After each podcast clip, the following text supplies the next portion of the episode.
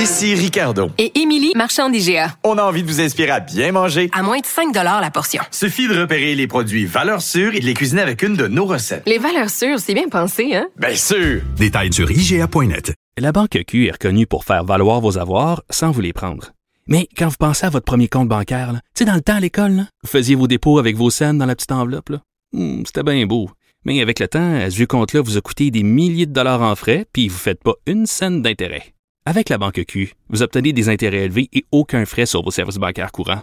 Autrement dit, ça fait pas mal plus de scènes dans votre enveloppe, ça. Banque Q. Faites valoir vos avoirs. Visitez banqueq.ca pour en savoir plus. Cube Radio.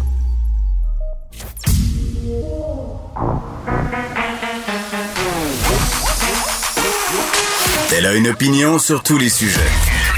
Pour elle, toutes les questions peuvent être posées. Geneviève Peterson. Cube, Cube- Cube- Cube Radio. Salut tout le monde, bienvenue à l'émission. Je sais pas pour vous, est-ce que vous êtes lendemain de veille? Moi un peu, on s'est couché tard hier, bien entendu, à cause de cette soirée électorale. Euh, J'aurais cru me coucher encore plus tard. On a quand même eu les résultats plus tôt. On s'attendait à ce, à ce que ça se passe un peu moins rapidement. Bon, c'était relativement rapide. Ceci dit, François Legault qui réagit en ce moment aux résultats de cette élection. Est accompagné de Sonia Lebel, la ministre des Affaires intergouvernementales, parce qu'elle aura visiblement à communiquer avec ce gouvernement libéral minoritaire. Euh, et bon, quelles seront les relations entre le gouvernement du Québec et le gouvernement de M. Trudeau? On se rappelle quand même, François Legault avait enjoint les Québécois à voter conservateur de façon à avoir un gouvernement conservateur minoritaire. Euh, et tout de même félicité Justin Trudeau pour sa victoire hier. Pas trop le choix, vous allez me dire. On va diffuser sa réaction aux alentours de 14 heures et bien entendu nos collaborateurs Elsie Lefebvre, Marc-André Leclerc euh, vont réagir à tout ça. Ils ont eux aussi bien entendu suivi cette soirée électorale euh, hier et vraiment ce qui revient le plus euh, comme commentaire aujourd'hui, c'est pas très très original mais il faut quand même le souligner, 612 millions pour ça. Ça fait cher du remaniement ministériel, 500 000 pièces de crayons. Et euh, petite anecdote comme ça, je suis allée voter euh, hier, vous le savez, et, bon, euh, on me remettait le fameux petit crayon de bois là, même un petit, crayon assez sharp. là. On me donne ce crayon là, je vote donc. On m'offre la possibilité de le garder ou de le mettre dans un petit sac réutilisable. Et là, moi, une petite déformation professionnelle. hein, je, demande au monsieur qui s'occupait de mon vote, oui, mais ce qui va arriver avec les crayons? Il y a comme une longue minute de silence, tu sais, comme ça a été très très long, puis il me dit mais mais on, va les recycler? Point d'interrogation. Donc il savait pas trop ce qu'on allait faire euh, avec ces crayons là et bon, je, pose la question comment on recycle ça? Des crayons de bois, est-ce qu'on est-ce qu'on ça se recycle? Est-ce que ces crayons là vont être sacrés au vidange? On n'espère pas.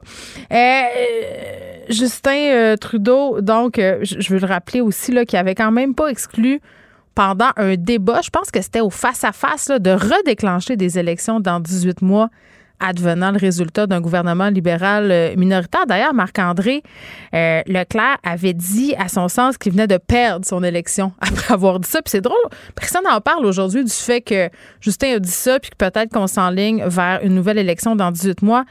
Quoi qu'à voir comment ont été reçues celles-ci, je pense pas qu'il va se risquer encore. Euh, notre beau Justin, je disais que ça avait été moins long qu'on pensait pour avoir les résultats, pas pour les habitants de Trois-Rivières. Il faudra attendre jusqu'à mercredi du côté de cette ville-là pour avoir les résultats. Euh, je veux qu'on se parle un peu, euh, évidemment, de Maxime Bernier. On se gâte. Hein, Un, petit moment, un petit plaisir coupable. Euh, Maxime Bernier qui n'a pas gagné en Beauce pour le plus grand plaisir du maire. Il a quand même progressé au pays. Hein. Faut, faut, faut pas perdre ça de vue. Son discours était assez psychotronique. Là. Euh, est-ce qu'il y avait le même discours, peu importe qui gagne ou qui perde? On aurait dit qu'il y avait juste une option. We made history.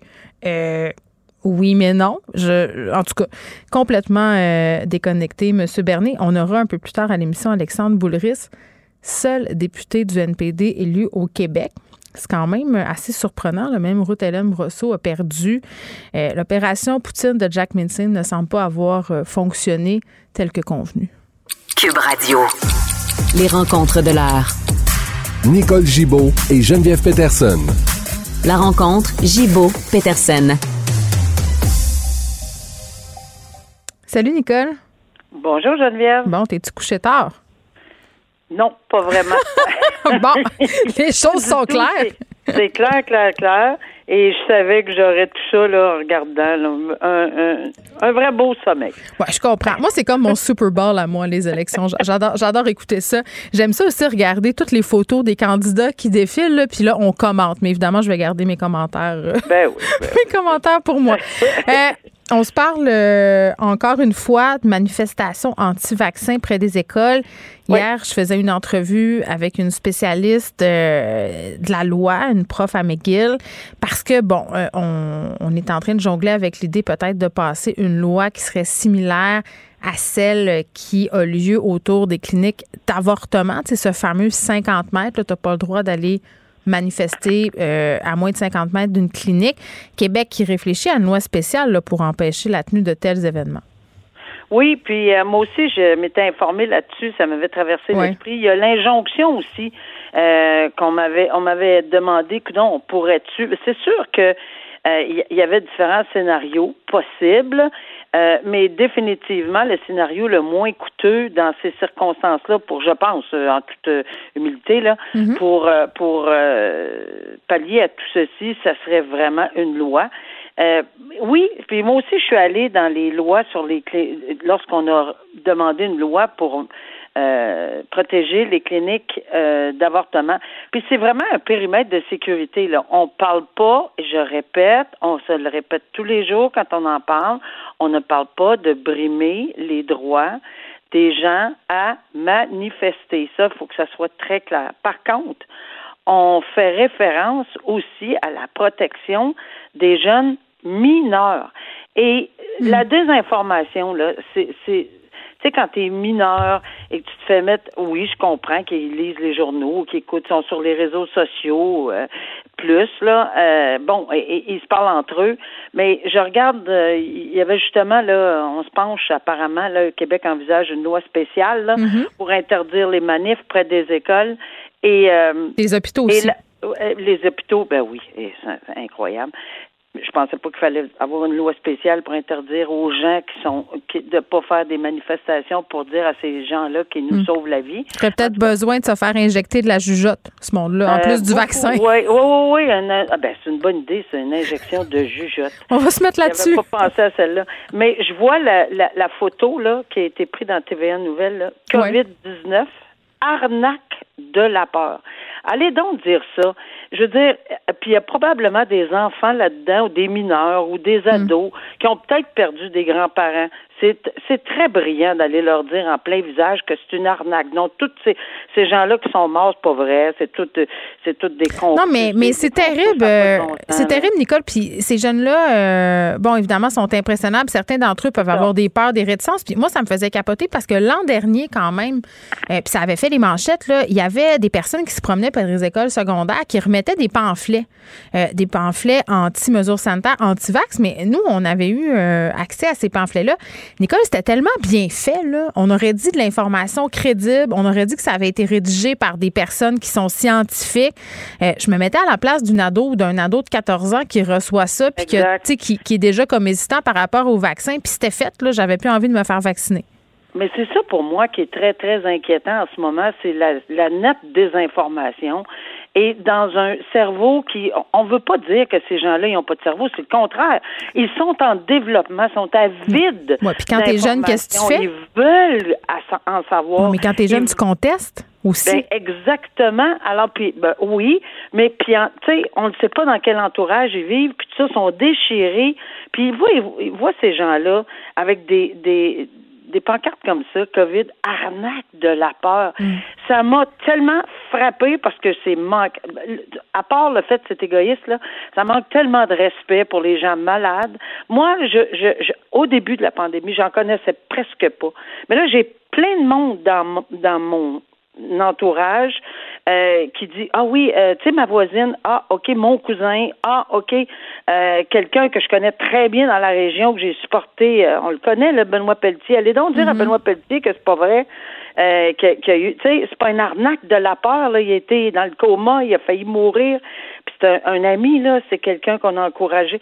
Mais non il y en a qui meurent en plus là tu sais. Alors je pense qu'il faut protéger. Puis je pense que c'est pour hier. Euh, je, je, pense que la réflexion, là, j'ai hâte qu'elle, j'ai hâte qu'on agisse parce que c'est pas d'hier là que, que des. Je comprends que c'est plus complexe. Là. Moi, je suis toujours sur la pédale là, au fond là. Et, et, go, go, go là, passez là la en loi. Même temps, autour des écoles, je autour pense. des écoles, des hôpitaux, allez-y là, euh, accélérons les, les, les, démarches parce que ça va coûter trop cher aux commissions scolaires de prendre des injonctions. Ouais. Puis Geneviève de Guilbeault, tous les critères là, de, de, de l'injonction. Oui, je, tu, tu, fais bien de le souligner qu'à un moment donné, euh, bon, il y a des choses à prendre en considération. Puis même pour passer une telle loi, il y a des critères à respecter. Geneviève Guilbeault Ben l'a oui. quand même dit plusieurs fois, il faut respecter le droit des gens de Oui. manifester. Mais quand tu passes cette loi-là, tu les empêches pas de manifester. Tu les du empêches tout. de manifester près des écoles. Donc, c'est quand même la nuance à retenir. là. C'est important. Là. Un Ah oui, parce que là, on va avoir des pancartes qui vont se lever encore, là, on nous empêche de manifester. On nous empêche pas de, manifester. Allez manifester là où ça Notre compte. droit, la liberté, blablabla, on le sait, là, mais c'est pas ça. La loi, comme dans la loi, ce qui est arrivé Hmm. euh, pour les euh, cliniques d'avortement, c'est tellement un bon parallèle. Euh, ben, on essaie effectivement de limiter Hmm. euh, ou d'en- d'encercler un périmètre là, pour la sécurité. Puis, faut que tu sois capable d'aller à l'école, puis pas être obligé de te cacher le visage ou, Hmm. ou de pas écouter, puis d'entendre euh, les, les, les, les gros microphones nous parler dans les oreilles. Oui, surtout que si on observe bien la complosphère, on a bien spécifié que ces manifestations-là, ça allait se poursuivre parce que ça fait réagir. Donc, hein, Ah oui, à puis, moins de euh, passer ces lois-là, là, ça va se passer Oui, encore. puis euh, Geneviève, tu fais bien de le souligner. Et on a même ajouté qu'on n'est certainement pas pour aller manifester à des endroits, entre guillemets, plates, là, Oui. comme en avant des bureaux, des députés ou en avant de l'Assemblée nationale. Être trop plate, ça, là, là.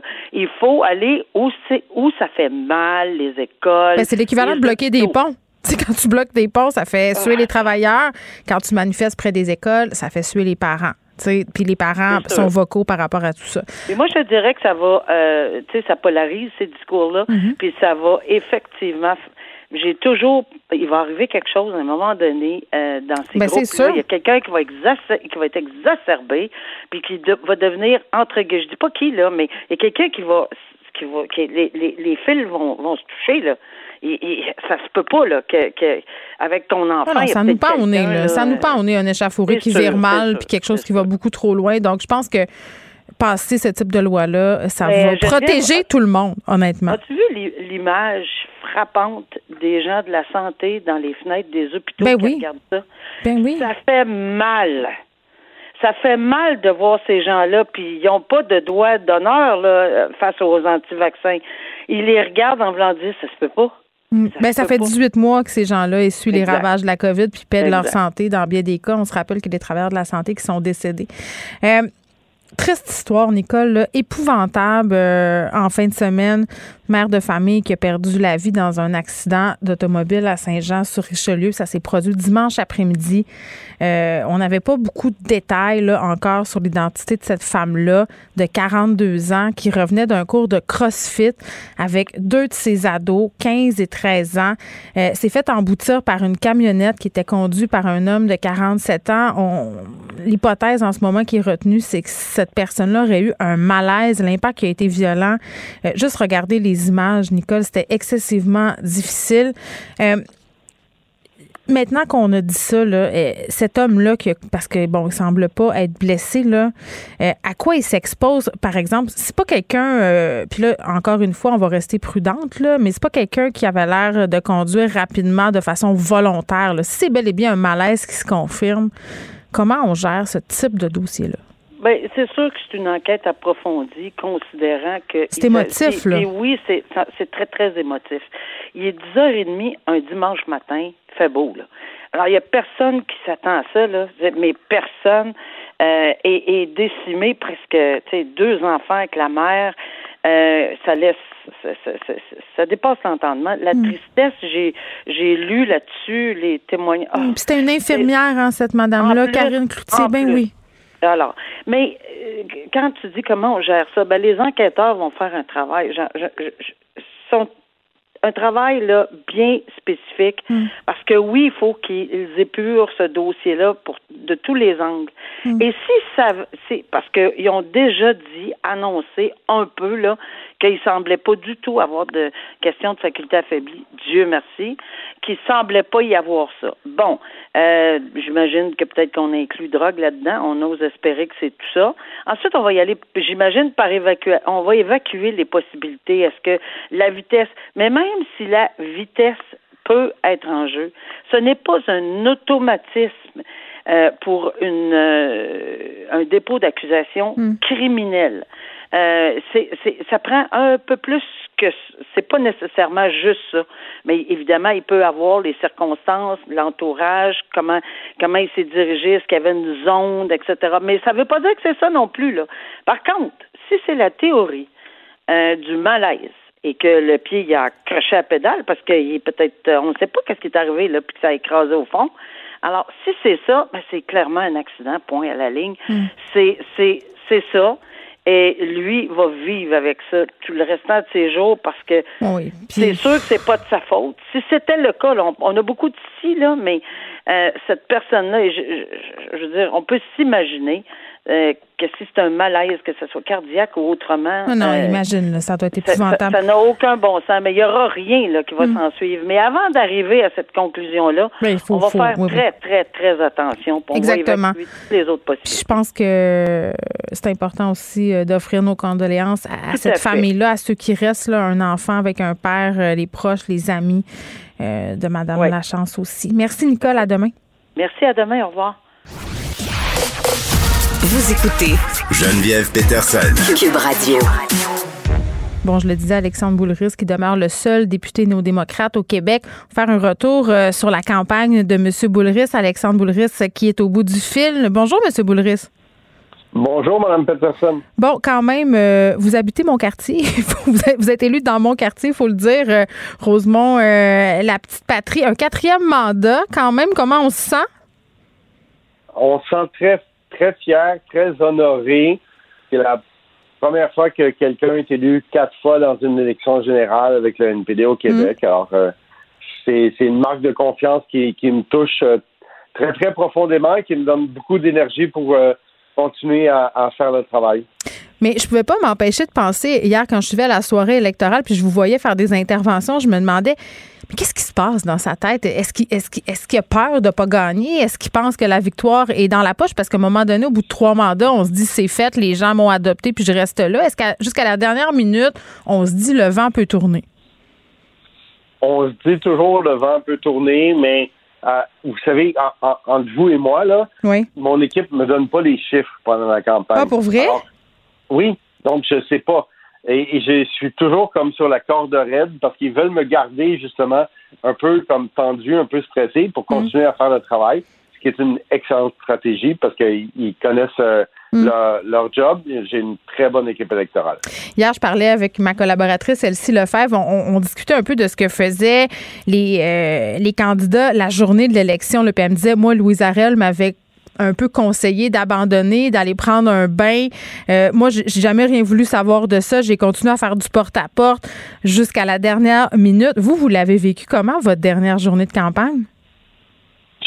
Je, déteste la dernière journée de campagne, la journée des élections. J'en doute C'est pas. horrible.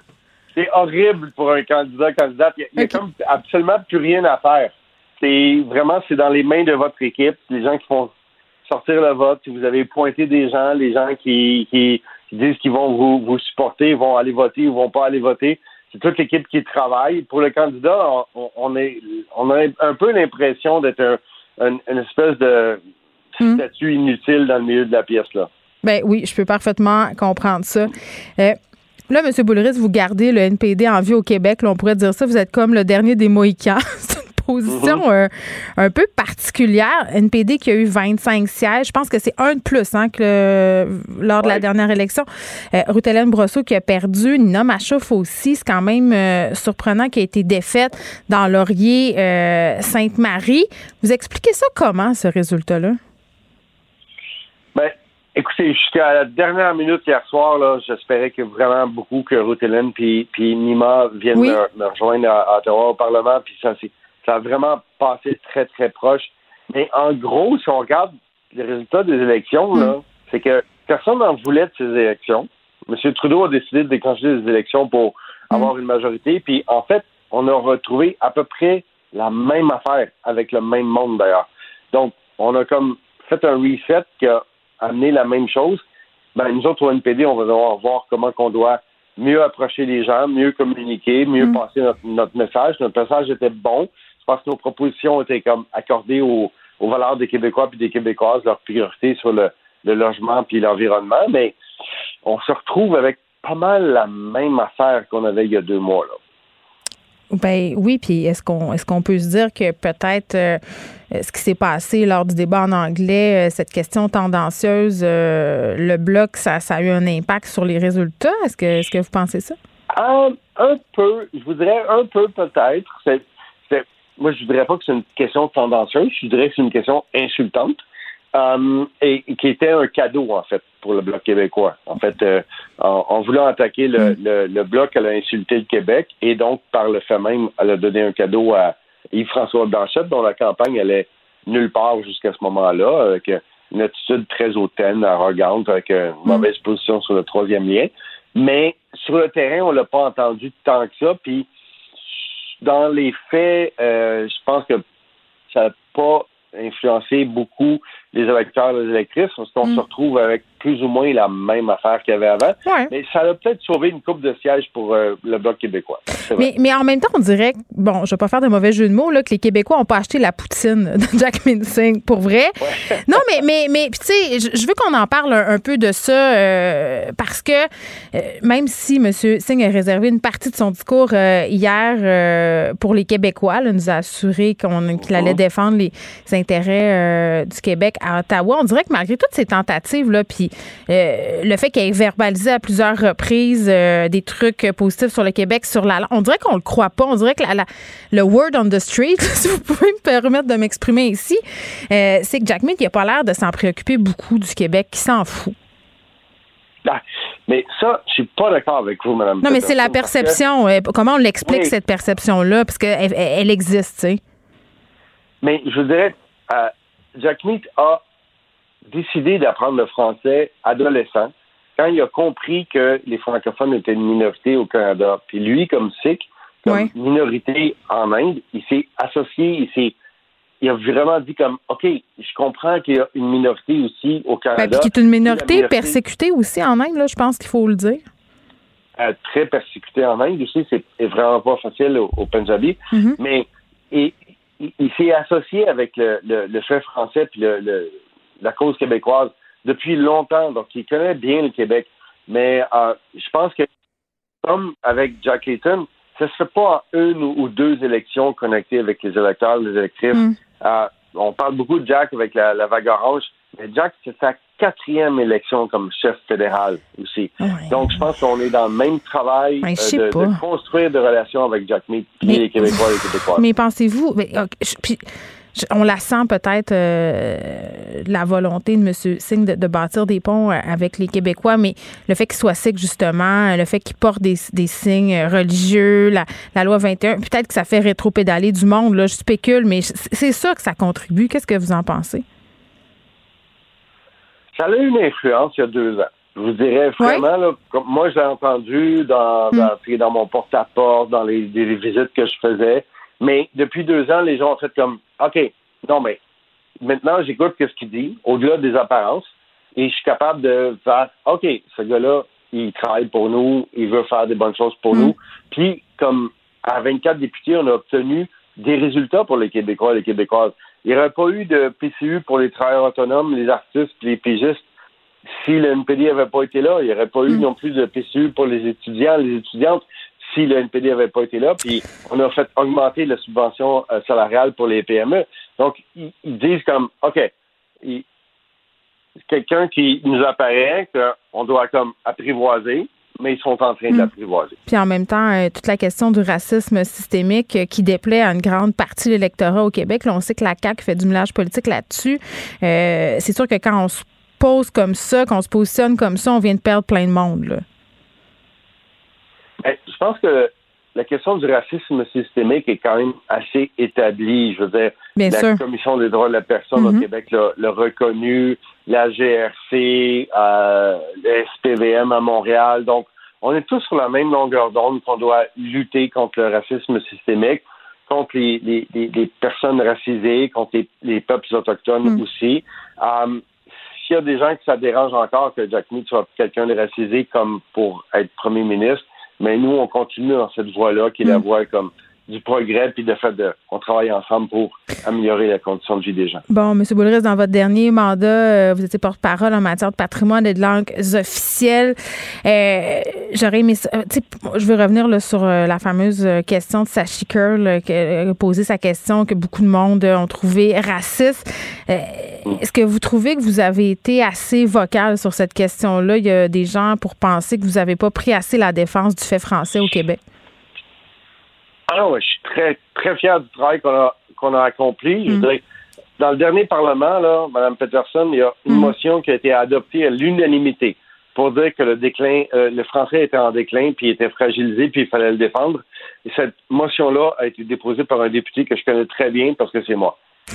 J'ai fait adopter cette motion-là au Parlement, donc j'étais vraiment au front, aux premières luttes pour défendre le Mm. fait français, le fait des, des- des francophones au Québec, puis, puis partout au Canada.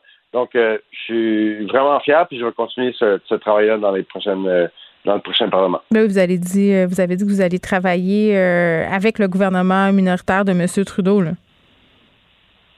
On va travailler avec n'importe quel gouvernement. C'est toujours ce qu'on a dit. Même Oui. avec Jack Layton à l'époque, notre slogan c'était Travaillons ensemble. Alors, on va unir les voix de gauche et des progressistes du Québec et du Canada pour faire un, un progrès social pour le logement, l'environnement, pour la fiscalité. On continue à travailler. On a tiré notre épingle du jeu dans le dernier Parlement. On va être quand, euh, quand même capable de faire la même chose dans le, dans le prochain.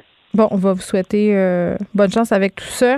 Allez vous détendre un peu suite à cette oui, je vais soirée. aller jardiner un petit peu. C'est Je mon, pense que c'est mon une bonne idée. OK. Alexandre Boulris, merci. Député euh, du NPD, réélu dans Rosemont-la-Petite-Patrie. Ici Ricardo. Et Émilie, marchand d'IGA. On a envie de vous inspirer à bien manger. À moins de 5 la portion. Suffit de repérer les produits valeurs sûres et de les cuisiner avec une de nos recettes. Les valeurs sûres, c'est bien pensé, hein? Bien sûr! Détails sur IGA.net. La Banque Q est reconnue pour faire valoir vos avoirs sans vous les prendre. Mais quand vous pensez à votre premier compte bancaire, tu sais, dans le temps à l'école, vous faisiez vos dépôts avec vos scènes dans la petite enveloppe. là. Hmm, C'était bien beau. Mais avec le temps, ce vieux compte-là vous a coûté des milliers de dollars en frais, puis vous ne faites pas une scène d'intérêt. Avec la Banque Q, vous obtenez des intérêts élevés et aucun frais sur vos services bancaires courants. Autrement dit, ça fait pas mal plus de scènes dans votre enveloppe, ça. Banque Q. Faites valoir vos avoirs. Visitez banqueq.ca pour en savoir plus. Pendant que votre attention est centrée sur vos urgences du matin, vos réunions d'affaires du midi, votre retour à la maison ou votre emploi du soir, celle de Desjardins Entreprises est centrée sur plus de 400 000 entreprises à toute heure du jour. Grâce à notre connaissance des secteurs d'activité et à notre accompagnement spécialisé, nous aidons les entrepreneurs à relever chaque défi pour qu'ils puissent rester centrés sur ce qui compte, le développement de leur entreprise.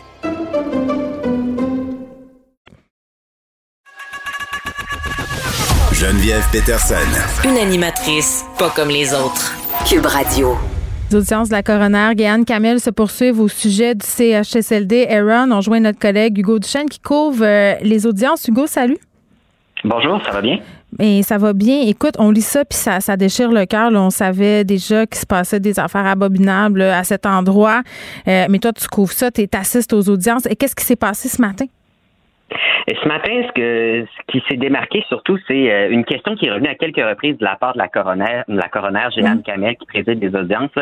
C'est de savoir si c'est les résidents du CHSLD Aaron qui étaient, comme tu l'as dit, dans des conditions absolument ignobles, ont été sacrifiés. Parce que là, à entendre les, les, gens qui viennent, on explique que même rendu au 11-12 avril, donc deux semaines après que le SUS soit venu en renfort, on retrouve encore des résidents déshydratés. On n'est comme pas capable de, de- reprendre le dessus. Puis là, ce matin, c'est un responsable des ressources humaines qui était sur place et que le 9 avril, on lui dit, il manque d'équipement, il manque de place, c'est dangereux pour toi, retourne à la maison.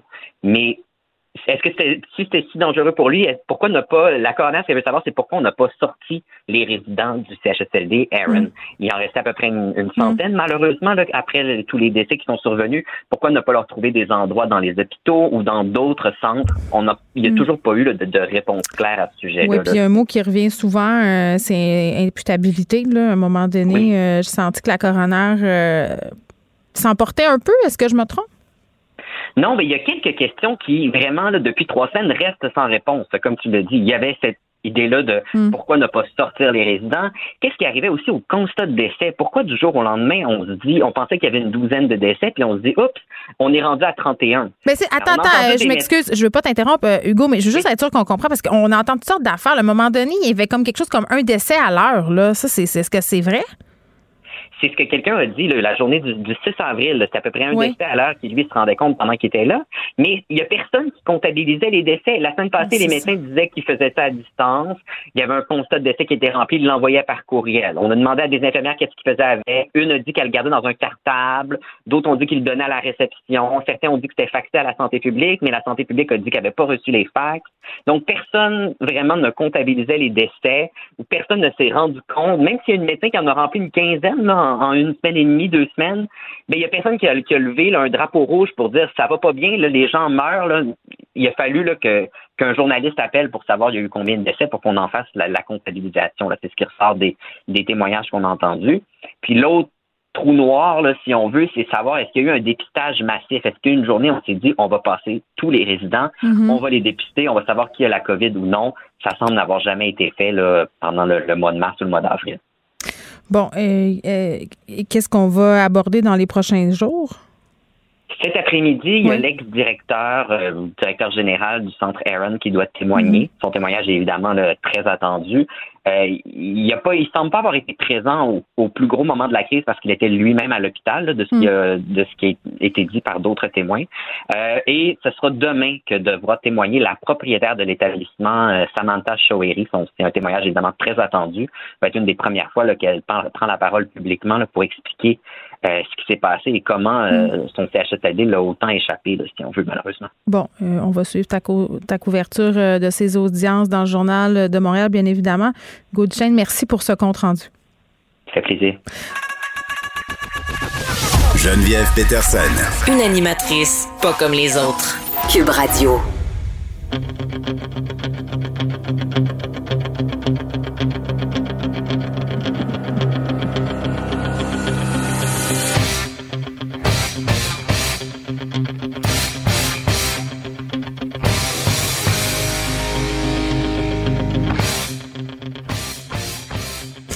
bon.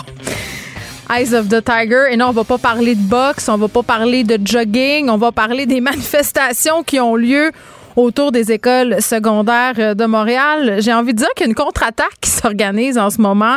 Euh, surprenez-vous pas là, si vous circulez que vous voyez des manifestations à côté des manifestations, des espèces de contre-manifestations. Euh, ce sont des gens qui veulent, entre guillemets, lutter contre les anti-masques qui se pointent euh, devant les écoles et qui font jouer de la musique. Puis on va vous expliquer tout de suite pourquoi. On est avec Hans Labry. Monsieur Labry, bonjour. Oh, Est-ce que Hans est au bout du fil? Oh, Hans, ah, Hans, es-tu là? Oui, oui, oui. Et mon Dieu, je parle comme si c'était un robot. C'est extraordinaire. On va essayer de, de le rappeler. Je vous explique euh, rapidement de quoi il en retourne, pourquoi on vous faisait jouer cette musique-là.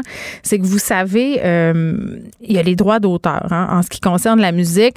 Et sur les médias sociaux, euh, il y a quelques années, on a sévi parce qu'au début, sur YouTube, sur Instagram, sur Facebook, pouvais poster des vidéos avec de la musique qui t'appartenait pas. Par exemple, Eyes of the Tiger, mais ça pourrait être aussi Céline Dion, ça pourrait être Les Sœurs ça pourrait être n'importe quoi et ça passait. Mais à un moment donné, les artistes ont dit Wow, à ta peu, nous, on a le droit d'avoir des royalties suite à tout ça. Et là, on a sévi. Et quand on fait jouer une chanson comme ça sur les médias sociaux euh, pour lesquels on n'a pas les droits, eh bien, devenez ce qui se passe. On va poser la question à Hans Labry qui est revenu. Monsieur Labry, bonjour. Oui, bonjour. Oui, bon, je faisais un peu de mise en contexte euh, pendant qu'on essaie de vous récupérer sur les droits d'auteur. Là, ce que j'étais en train d'expliquer, en fait, c'est que sur les médias sociaux, justement, euh, on n'avait pas le droit de faire jouer n'importe quelle musique. Et ce qui arrive quand on le fait, c'est que les, les médias refusent de diffuser la vidéo live qu'on est en train de faire. Et c'est ce que vous faites autour des écoles. là. Vous trollez les manifestants. Expliquez-nous euh, comment, comment vous procédez, puis où est-ce que ça vous est venu, cette idée? En fait, euh, ouais, ben c'est un de mes amis qui me dit que les robots, en fait, euh, de Facebook, Ouais. euh, quand il y a de, de la musique euh, avec des droits, normalement, quand ils détectent la musique, eh ben là, à ce moment-là, ils coupent le son des lives. Ah! Donc, puis Eye of the Tiger, The Survivor, c'est la tune, c'est la chanson que les robots reconnaissent le plus facilement. OK, fait que vous l'avez pas a- choisi pour rien, là. Non, non, non, non. C'est pour ça que c'est juste ça qui joue en boucle. Puis ça, puis ça veut pas dire que ça a nécessairement coupé, mais bon, euh, il y a des chances que ça ait coupé. Bon, parce que c'est ça, vous l'avez essayé, là. Vous vous êtes pointé dans une On l'a école. essayé. Allez, ben, racontez-moi un peu, là, comment ça s'est passé, euh, puis euh, qui était là, et est-ce que vous êtes des parents? Vous êtes qui, tu sais? En fait, moi, je suis un parent. euh, j'ai euh, j'ai un enfant au primaire et un au secondaire. Euh, puis euh, bon, c'est sûr qu'ils vont pas à cette école-là nécessairement.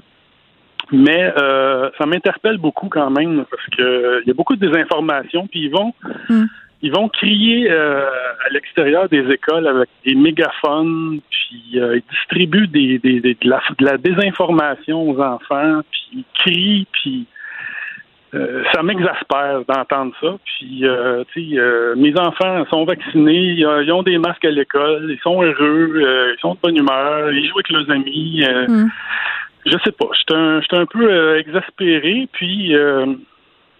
puis les policiers peuvent rien faire. À part leur donner une contravention, Attends, c'était pourquoi? C'était pour usage du porte-voix, là. C'était pour nuisance pour usage du porte-voix, ils peuvent rien faire d'autre. Ben oui. ça. Donc, euh, euh, nous, euh, nous, on est allés là par hasard aujourd'hui. On est allés là huit amis. Euh, on n'était pas tous des parents, mais on était tous, on se sentait tous interpellés par ça. Donc, euh, puis demain, ils en font un autre à Louis Riel. Donc, c'est sûr que moi, je serais pas là chaque jour dans toutes les manifestations. J'ai d'autres choses à faire. Là. Eux, ils ont beaucoup de temps de libre. Bon. Oui, ils travaillent pas, ce Mais, monde-là. Moi, je me pose sérieusement pas. la question. Ben, il travaille pas. Euh, Amalega, il était euh, prof dans un à Brébeuf. Euh, donc, euh, tu sais, je crois pas qu'il va, il va retourner à son travail. Non, je penserais pas, non. Mais euh, donc c'est ça. Ils, ils ont beaucoup de temps. Euh, moi, je suis allé sur mon heure de dîner. euh, puis bon, ils retournent demain, les autres encore dans une autre manifestation. Ça va être la même, la même chose. Je crois qu'il va, il va falloir éventuellement qu'ils passent une loi comme ils ont fait avec les cliniques d'avortement. Euh, tu pourras plus aller crier à l'extérieur Ouais. avec un mégaphone. Euh, il va y avoir une zone alentour des écoles où euh, Oui, ben c'est ça. Là, on a discuté de ça tantôt avec la juge euh, Gibault, mais revenons à François Amalega. bon, qui semble l'idée de ces manifestations-là. Le monsieur Amalega, quand même, qui a accumulé au-delà de 30 000 de contraventions. Pas grand-chose qui a l'air de le déranger. Moi, je serais curieuse de, de comprendre et de savoir comment ont-ils réagi, ces manifestants-là, anti-mesures sanitaires, quand vous les avez approchés avec votre musique, là, avec Eyes of the Tiger? Mais ils se sentaient, euh, se pas mal exaspérés, mais Oh. ils disent en plus, ils se sentent vraiment, euh, ils, ils, ils arrêtent pas de dire qu'ils font des manifestations pacifiques. Hum, mais c'est euh, intimidant, ils- c'est pas vrai, beaucoup ça. d'agressivité. Ouais. Euh, ils ont beaucoup d'agressivité passive dans leur dans leur attitude. Puis, euh, je veux dire, nous, on, on faisait juste empêcher. On, on a contre-manifesté avec un, un porte-voix. Euh, eux, il y en avait quatre. Mais euh, c'est bon. On essayait de- d'un peu couper le, le, le son, euh, le son porte-voix. Hmm. Mais bon, euh, c'est sûr qu'on était, on était juste huit. Là, bon. Mais, mais on peut pas en venir au, au coup. Là. Mais tu sais, on sentait qu'il y a de la tension. Là, on sent qu'il y a. Avez-vous eu peur pour votre sécurité? on- non, pas du tout. Moi, je, suis- je, je suis 6 pieds 5, euh, 280 livres. Ah, ça, ça ouais. va. Je me sens assez, euh, assez à l'aise. Là. Oui. Mais. euh, Parce que moi, je suis pas sûre ceux si je serais là game de faire ça. Oui, c'est ça, là. Non, c'est ça. On, on est très. euh, on s'en va pas là pour. euh, pour se, pour se chicaner, mais on, on veut qu'ils qu'ils- qu'ils arrêtent de, de désinformer. Ben, c'est du bon, euh, c'est du bon trollage. Moi, c'est ce que je trouve. Et là, ce que vous voudriez faire aujourd'hui, j'imagine, c'est peut-être motiver d'autres personnes qui seraient aussi exaspérées que vous à peut-être se pointer aux manifestations pour leur faire jouer de la petite musique. C'est ça? Ben, d'autres parents, euh, d'autres, euh, je, je, je, sais pas comment on va, on va faire euh, avec ça, là, mais lui, en font deux ou trois par semaine. Mm-hmm. Euh, là, je, je sais pas comment on va faire. On les laisse faire, puis on ils, accumulent les, contraventions, puis Mm. ils s'en foutent, ils veulent toutes les contester, puis ils vont aller en cours ou en prison, je sais pas. Mais c'est la même technique employée par les policiers aux États-Unis là, pour empêcher les gens de partager des vidéos. c'est un peu, c'est un peu calqué euh, là-dessus. Moi, j'ai envie de vous dire, soyez prudents. Hein, parce qu'on sait euh, les tensions sont vives puis on sait pas tout Oui, le temps oui, oui. euh, qui on a en face de nous donc si vous y allez euh, J'ai d'autres choses à faire aussi, là. Moi, je suis allé là ce midi, mais Ouais. demain, je peux pas y aller. Là. Je peux pas y aller à chaque, à chaque jour. Là. gens- Ils, ils ont beaucoup de temps, mais pas moi. Ben, aux gens qui nous écoutent aussi, là, si l'envie vous prend d'aller faire euh, une telle affaire, euh, restez loin, restez prudent. Non, non, non. Puis il faut pas. Non, non, c'est ça. Puis il faut vraiment pas être. Si on est agressif ou euh, on leur donne du, Hmm. du, du- du jus, puis on les Exactement. on les polarise encore plus. Que, euh, il faut juste. Là, on allait là, on allait rire un peu là, puis on essayait de. de- Mais on, on, on les a jamais obstinés, on les a jamais. euh, On n'a jamais crié après eux. Ils Ben- nous ont traités de grosses, de, de toutes sortes de mots là, de, que je peux pas répondre, que je peux pas. euh, On peut pas s'imaginer. hein. Ils ont, ils ont- ils ont- ils ont un euh, vocabulaire d'insultes Euh, Il riches. était pas très pacifique. Ben, c'est ça. Puis ils sont, oui, puis parfois ils peuvent être intimidants. Là, je suis bien placée pour le savoir. Monsieur Labry, merci. euh, Anne Labry, qui est un papa exaspéré, qui s'est pointé avec cette autre personne euh, à l'école secondaire, Henri Bourassa, pour faire jouer de la musique euh, à des manifestants anti-mesures sanitaires. Je vous rappelle, quand on fait ça, euh, ils ont choisi la chanson Eyes of the Tiger, qui est une des chansons qui est reconnue par les robots Facebook, Instagram, Twitter et compagnie. Une question de droit d'auteur. Donc, dans ce temps-là, les vidéos coupent le son. Donc, une bonne façon que ces gens-là puissent pas retransmettre les lives de leur coup d'éclat. Ici Ricardo. Et Émilie, marchand d'IGA. On a envie de vous inspirer à bien manger. À moins de 5 la portion. Suffit de repérer les produits valeurs sûres et de les cuisiner avec une de nos recettes. Les valeurs sûres, c'est bien pensé, hein? Bien sûr! Détails sur IGA.net. La Banque Q est reconnue pour faire valoir vos avoirs sans vous les prendre. Mais quand vous pensez à votre premier compte bancaire, tu sais, dans le temps à l'école, là, vous faisiez vos dépôts avec vos scènes dans la petite enveloppe. Hmm, C'était bien beau. Mais avec le temps, ce compte-là vous a coûté des milliers de dollars en frais, puis vous ne faites pas une scène d'intérêt. Avec la Banque Q, vous obtenez des intérêts élevés et aucun frais sur vos services bancaires courants. Autrement dit, ça fait pas mal plus de scènes dans votre enveloppe, ça. Banque Q. Faites valoir vos avoirs. Visitez banqueq.ca pour en savoir plus. Pendant que votre attention est centrée sur cette voix qui vous parle ici, ou encore là, tout près ici, très loin là-bas, Celle de Desjardins Entreprises est centrée sur plus de 400 000 entreprises partout autour de vous. Depuis plus de 120 ans, nos équipes dédiées accompagnent les entrepreneurs d'ici à chaque étape pour qu'ils puissent rester centrés sur ce qui compte, la croissance de leur entreprise.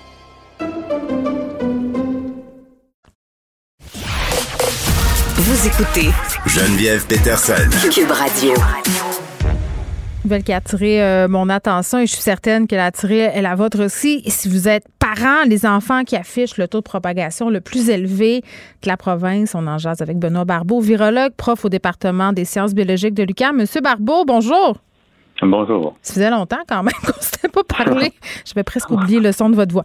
OK. euh, depuis le début de la pandémie, là, on le sait, euh, les enfants ont peu été touchés. Là, la situation est en train de changer. On a euh, un taux de propagation très, très élevé dans cette population-là. Euh, clairement, puis on va en reparler un peu plus tard là, en cours d'entrevue, le vaccin euh, Pfizer vient, bon, va venir peut-être calmer tout ça. Mais, mais c'est quand même assez préoccupant, là, 147 nouveaux cas par jour en moyenne chez les jeunes Québécois de moins de 10 ans. Euh, 13% d'augmentation euh, de semaine en semaine. Là, ils viennent de surpasser les 20 à 29 ans. Euh, les enfants, quand même, je pense qu'il faut le dire, pas faire paniquer le monde, là, sont beaucoup moins hospitalisés. Mais là, j'imagine, M. Barbeau, que c'est l'école la coupable de tout ça. Là. Ben oui, oui, tout à fait. Donc, c'est quand même, c'était, on s'y attendait. Donc, il y a deux facteurs importants tout de même.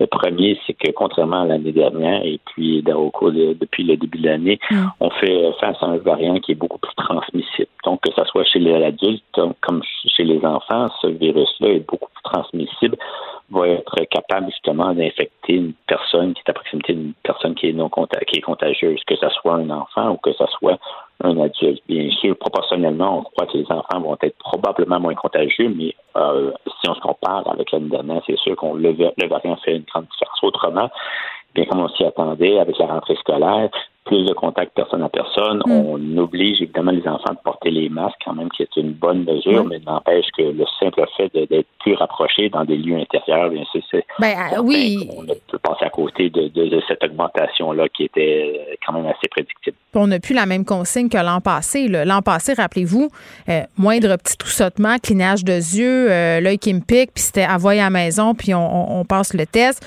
Là, on tolère quelques symptômes à l'école. Ça aussi, j'imagine que ça doit changer la donne au niveau de la contagiosité. là? Je crois qu'en effet, les, on, on attend un peu. Lorsqu'on a des symptômes, on s'attend à ce que probablement c'est autre chose, donc Mm. on est quand même un peu moins méfiant. Et puis donc, il y a un certain confort ou une certaine acceptation On s'est habitué. de- des. Pardon, oui, ben, on s'est habitué dans le sens que on, est, je ne sais pas à quel point, mais euh, vous savez, c'est, on veut absolument que les enfants retournent à l'école. On veut justement qu'ils vivent quand même le, rentrée scolaire le plus normal possible. Mais c'est certain que il y, a, quand même un risque. Est- on s'est aussi habitué au fait que les enfants étaient moins contagieux, donc euh, et surtout euh, associés avec des symptômes beaucoup plus bénins, donc moi, ils étaient moins symptomatiques graves. Alors, je crois qu'il y a quand même une, certaine, euh, une sorte, pas une acceptation, mais en fait, euh, on, on laisse un peu aller justement les, les symptômes, puis on, on- est un peu moins vigilant dans ce sens-là.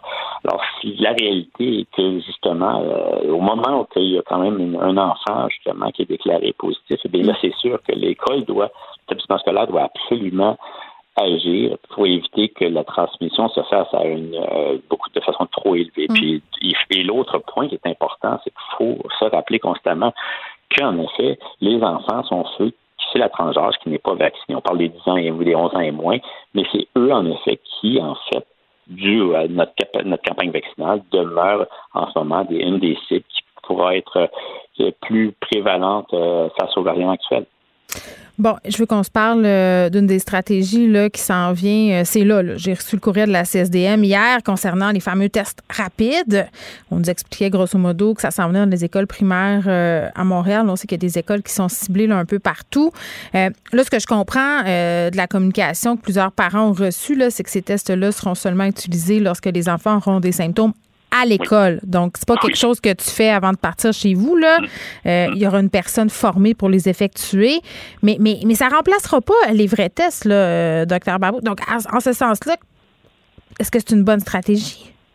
Mais oui, je- oui. c'est- Dans le fond, là, la- la- notre façon de voir, ce serait toutes les stratégies. Plus qu'on ajoute justement des stratégies efficaces, mieux qu'on va être.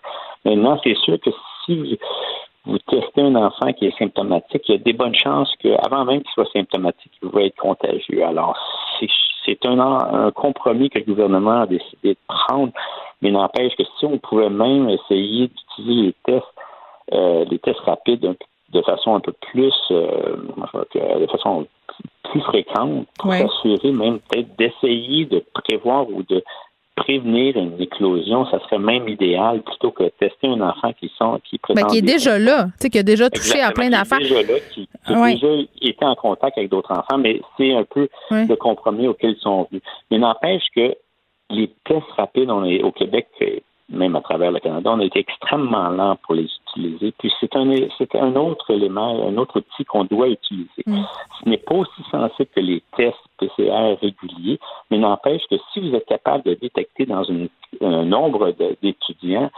certains individus qui sont positifs, eh bien là, à ce moment-là, donc vous avez une, euh, une présence justement du virus à Ouais. l'école, et là, vous pouvez faire une analyse beaucoup plus rapide et efficace. Puis tellement lent aussi euh, qu'il y en a plusieurs qui vont passer date euh, très, très bientôt. Là, j'ai-. Barbeau, j'ai l'impression des fois qu'on nous prend un peu pour des. Je vais dire des innocents, là, entre guillemets, parce que, tu sais, on, s'entend, il y a plein euh, de personnes qui seraient capables de les effectuer, ces tests rapides-là. Là, je pense aux parents. Euh, je suis capable de passer un test de grossesse, là, de faire pipi sur un petit bâtonnet. Je suis capable de faire un test d'ovulation. Je suis capable de faire plein d'affaires avec des affaires qui sont en vente libre, en pharmacie. Euh, même, tu sais, on voit ça, comment ça va fonctionner, les, les tests rapides. Là, ça semble pas être une science euh, vraiment très, très complexe. Pourquoi pas avoir fourni, puisqu'on en a en quantité des tests rapides, euh, des tests aux parents qu'on puisse justement tester nos enfants le matin quand on a un doute, de façon à ce qu'on évite de les envoyer à l'école. Ça pourrait être le même scénario en entreprise aussi. J'ai l'impression qu'on les sous-utilise.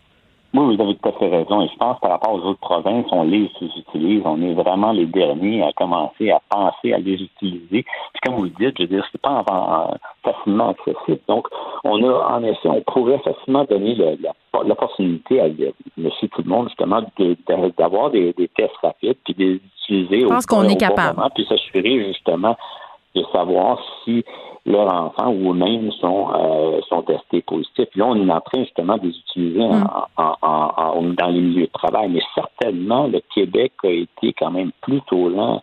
Et puis, euh, on doit se rappeler que même le Canada, à un moment donné, avait tapé sur les doigts euh, de, tous les gouvernements provinciaux, les provinciaux parce que on, on avait sur des étagères un nombre de tests rapides, puis dans le fond, on ne les, on les utilisait pas. Et vraiment, le, on pourrait dire le, le, le, mauvais étudiant, dans le, pire étudiant justement au niveau des provinces, c'est le Québec. Vraiment, on a vraiment été très lent. Et comme je vous l'ai dit, c'est un des outils et ça a été hmm. utilisé à travers la planète, aux États-Unis, ben comme ailleurs. C'est un des outils qu'on peut utiliser, qu'on peut vraiment rapidement euh, euh, identifier la probabilité mm. qu'un lieu, de travail ou encore un établissement scolaire est en train justement de qu'il y ait une éclosion qui pourrait se pointer éventuellement. Alors vraiment, ça, on a été lent, puis même comme vous le dites, de l'utiliser, tout le monde pourrait l'utiliser d'une certaine façon.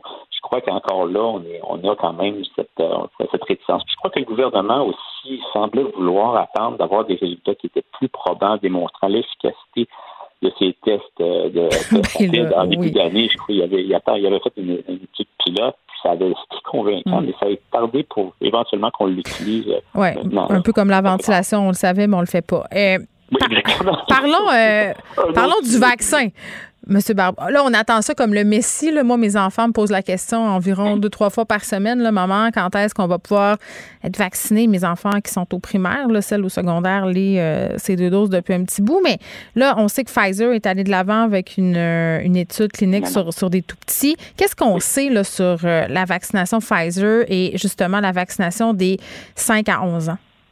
Bien, bien c'est ça. Donc, ça fait quand même de plusieurs, plusieurs semaines et mois que non seulement Pfizer, mais aussi Moderna, même Johnson Johnson ont été de l'avant pour faire des tests justement au niveau des jeunes. On parle même entre de 6 mois à 11 ans. Donc là, en ce moment, on est au, niveau des tranches 5 à 11 ans. Puis je pense que ça se tombe bien justement par rapport à ce qui se passe, ce qui se passe au niveau des établissements scolaires, au niveau primaire.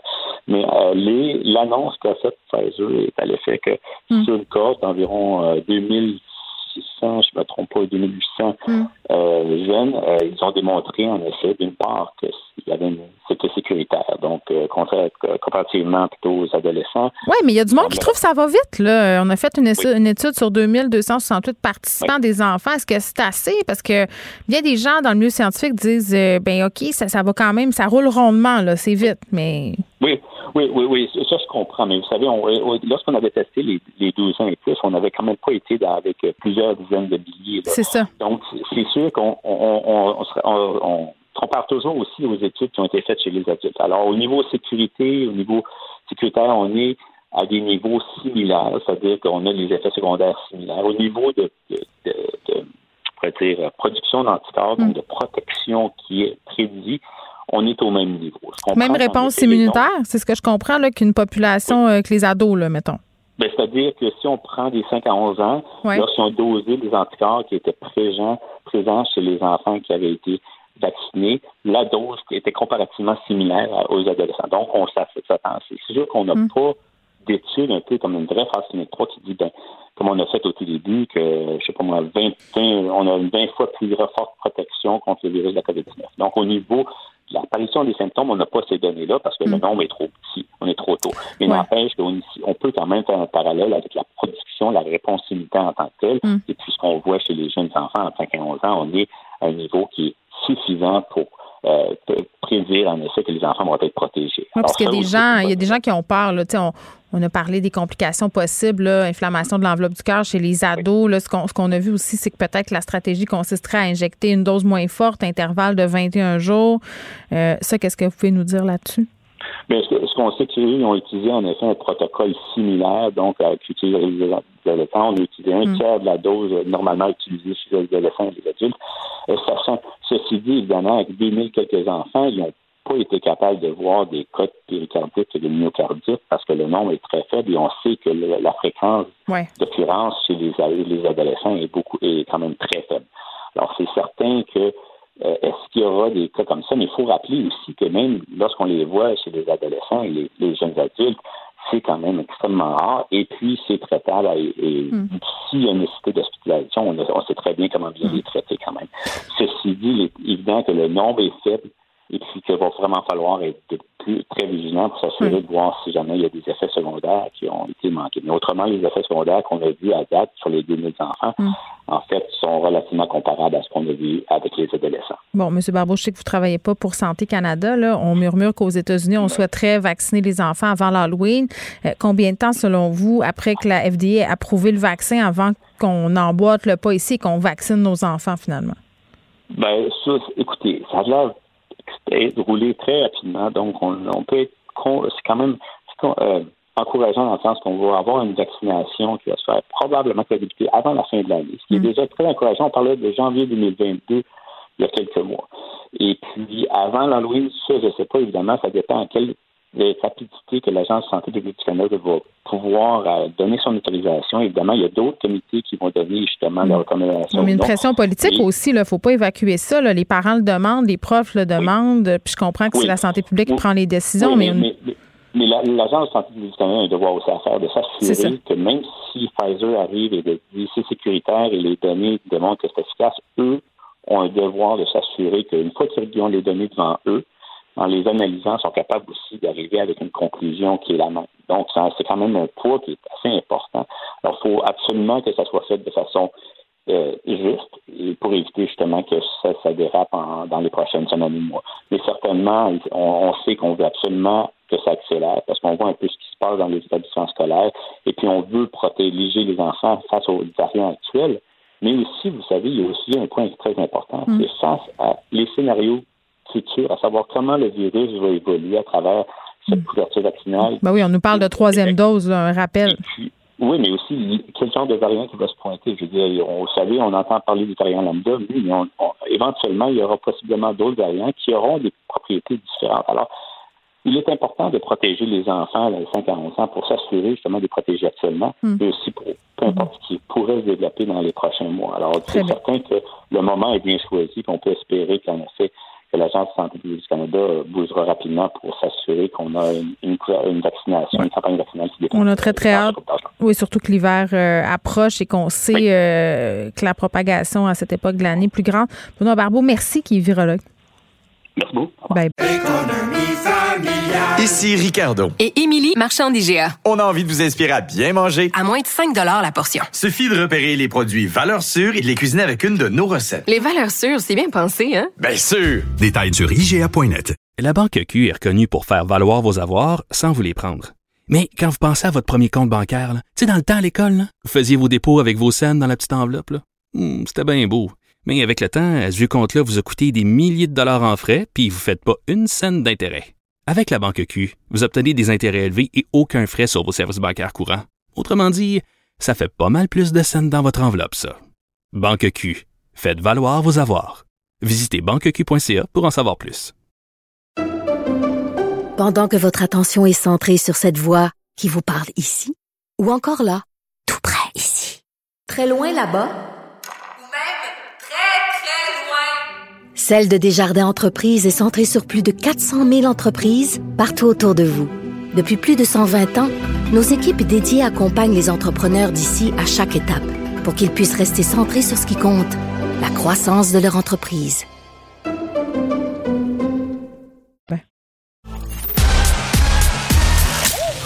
Geneviève Peterson. Elle réécrit le scénario de l'actualité tous les jours vous écoutez Geneviève Peterson. Cube Radio.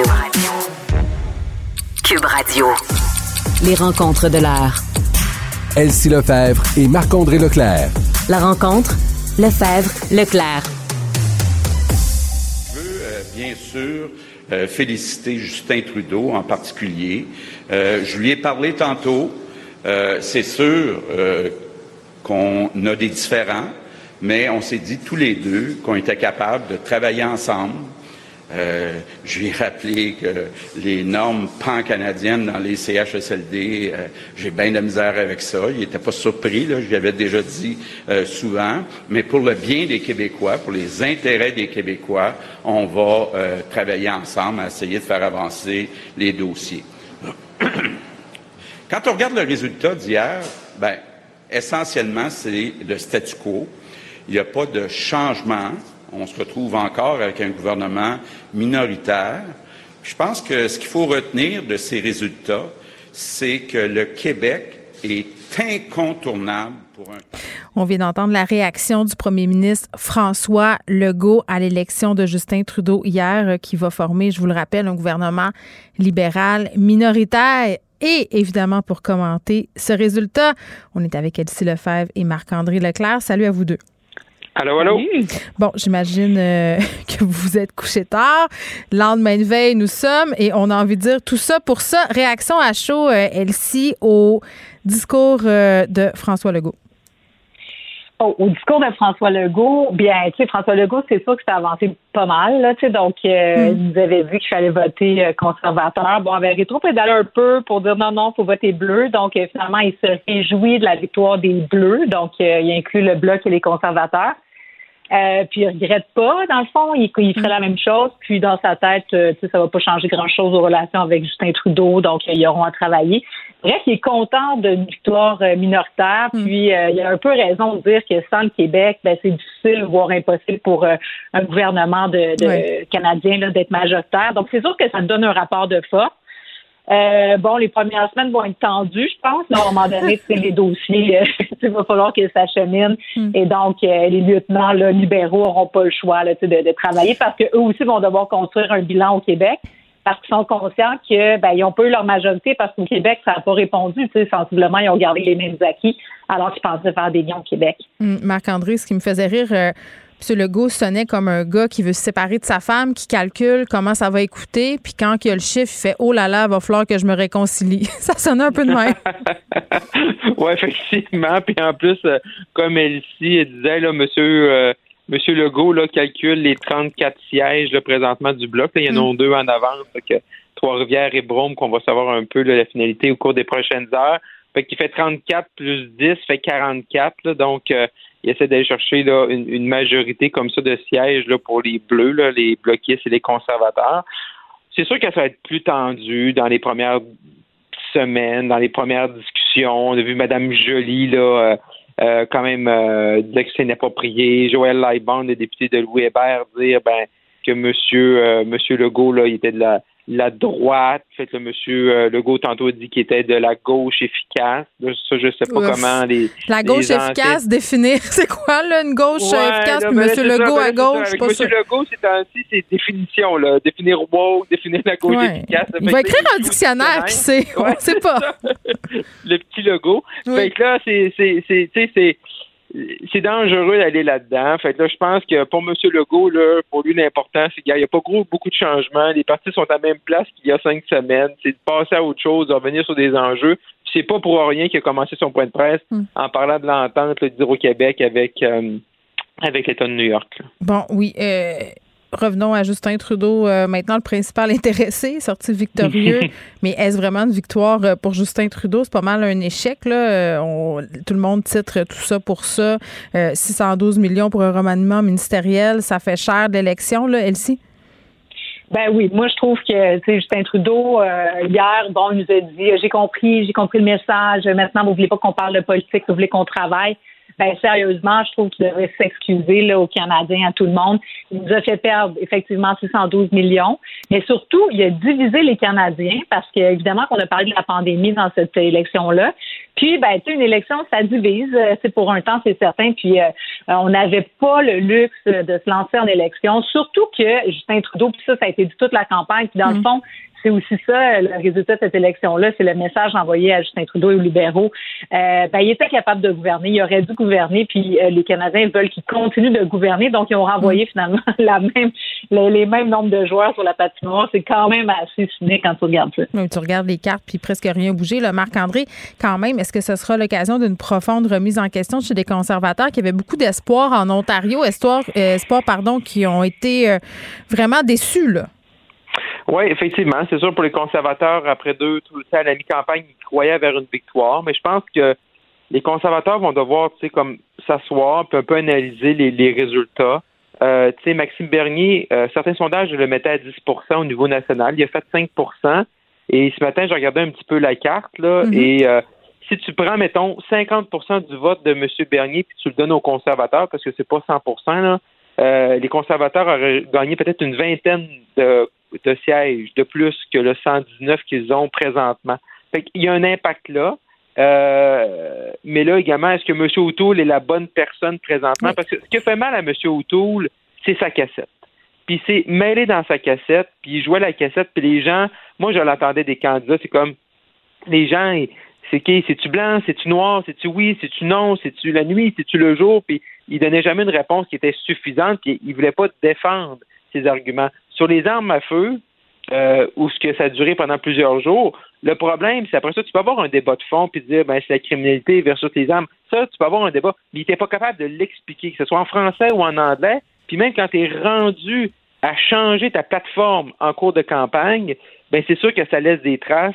Ça laisse des traces aussi sur ton leadership et sur ta préparation. Et là, ça, la question des conservateurs présentement, c'est de dire d'un côté, est-ce que M. O'Toole, est-ce qu'on change? Est-ce qu'on en repart en chefferie parce que on a du temps devant nous parce qu'il n'y a personne qui veut qu'on retourne à l'élection, puis M. Trudeau, il ne déclenchera pas une élection dans un an, ou on est capable avec M. O'Toole, puis vu que le fait qu'on s'était débarrassé du chef précédent, fait là, il faut peut-être lui donner une deuxième chance, mais on ne peut pas changer à chaque élection, puis là, il va avoir appris quelque chose parce qu'on apprend d'une élection. Fait que ce matin, là, quand je parle à bien des gens dans le parti, là, je dirais que hmm. les gens sont ils ont, moins la, la grogne à l'interne de changer le chef tout de suite. On attend un petit peu, on veut voir l'ensemble des chefs rentrer, voir l'impact de M. Bernier, mais est-ce que M. Auto, c'est la bonne personne justement pour aller rechercher ces 2-3% là mm. euh, qui auraient eu un, impact hier dans la course. Oui, on peut se poser euh, la question. Parlons des François Blanchet. Ça allait mal là, avant le débat en anglais pour M. Blanchet. On va dire merci à la modératrice qui a posé cette question, qui a insulté tout le Québec. Là, il s'était un peu enfoncé avec le troisième lien. Là, grâce à tout ça, le Bloc euh, s'en tire à bon compte. mais moi, j'aurais pensé que le Bloc allait avoir plus de sièges. Honnêtement, j'étais surprise.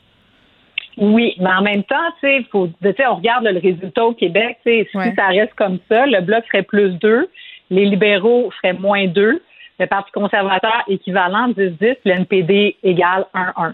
Donc, euh, par rapport à 2019. Donc, euh, c'est sûr que effectivement, je pense que le, début de campagne du bloc a été euh, moins euh, efficace que prévu. En même temps, c'est une élection, c'est une conjoncture d'événements, puis donc euh, la question de l'identité, la question du respect des compétences, la langue française, la loi 21, c'est des enjeux qu'on parle beaucoup au Québec, donc ça n'avait pas vraiment le choix de revenir dans la dans, dans, dans le débat. c'est revenu avec le débat en anglais. Vraiment, ça a été, ça a été violent.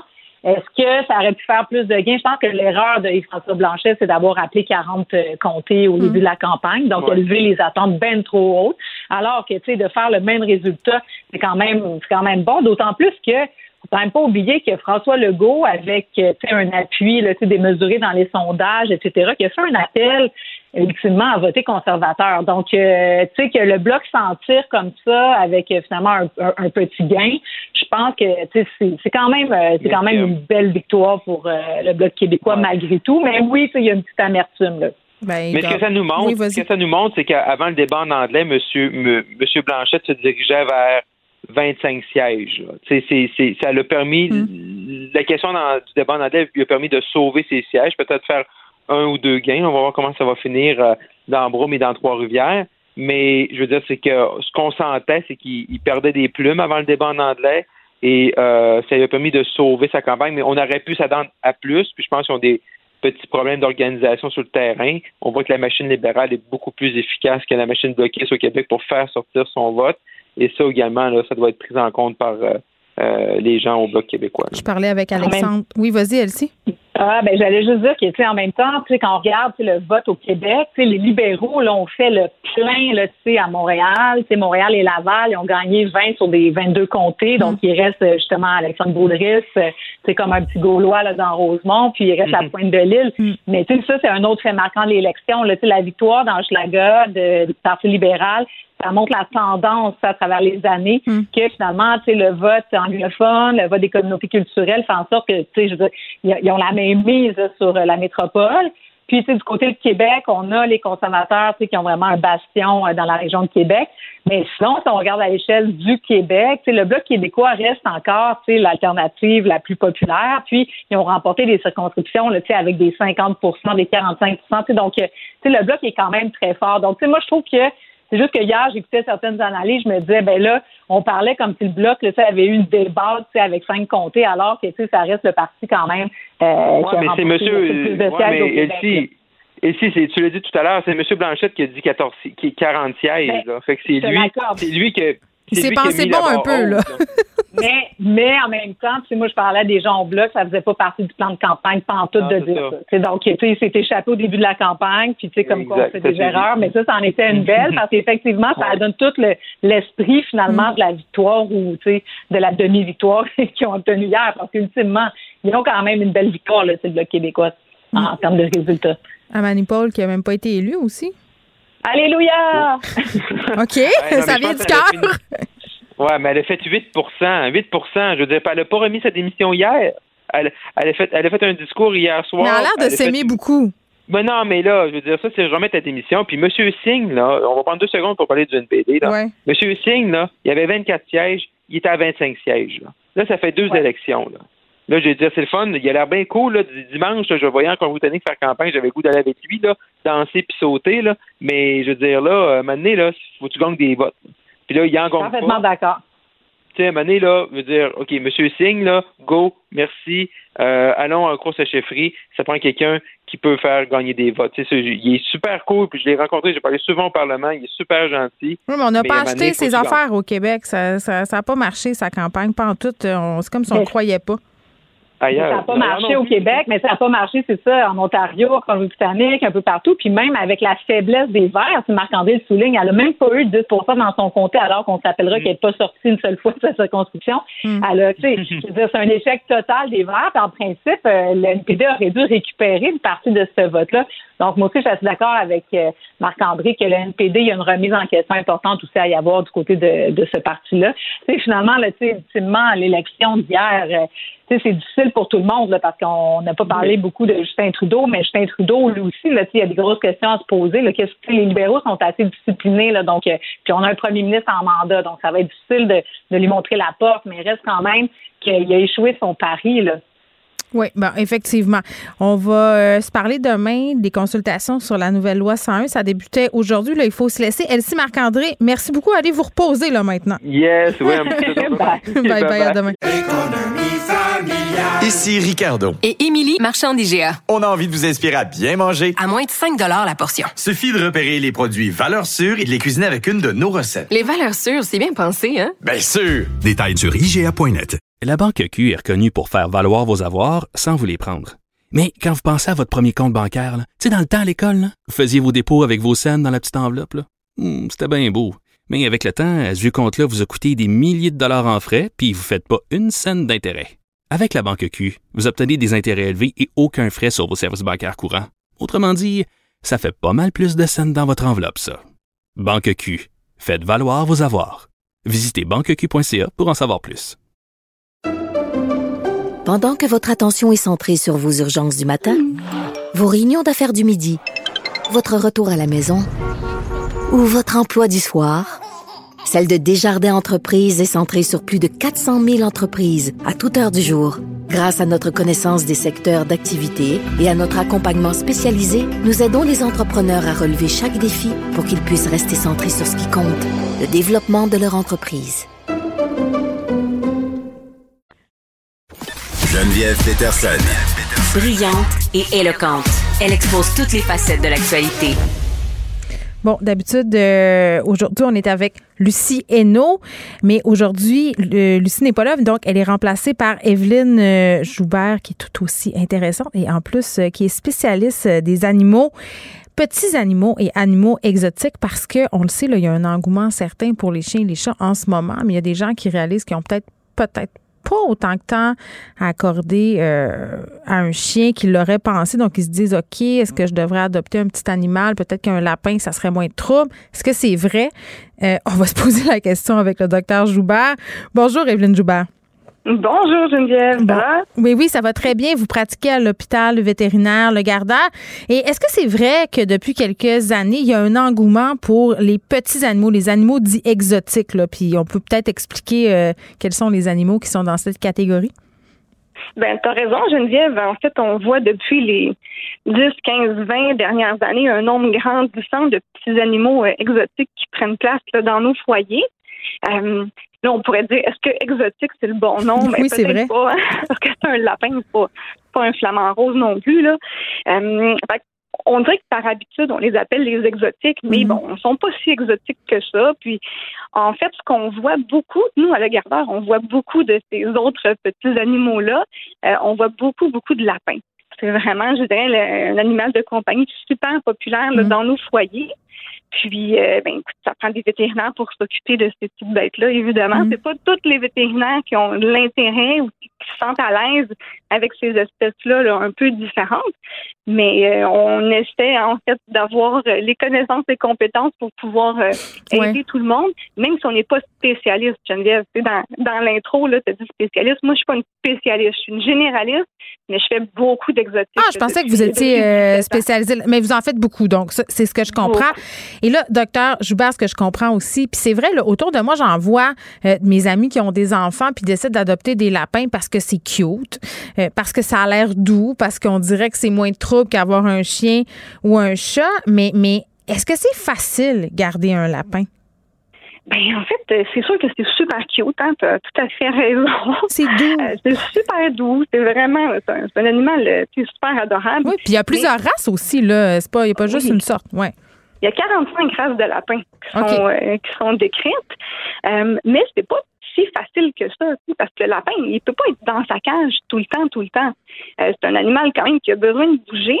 Fait qu'il faut le sortir de sa cage très, très souvent, mais quand il est sorti, là, faut, faut le surveiller attentivement parce que lui, il aime ça gruger, hein, les, les câbles de porte, les divans, les fils électriques, tout ce qui se gruge. Lui, il, prend plaisir à faire ça. Mon Dieu, moi, j'aimerais pas ça, ben, ben, euh, je pense. non, c'est pas le fun pour le mobilier, mais ça peut être dangereux aussi pour notre lapin.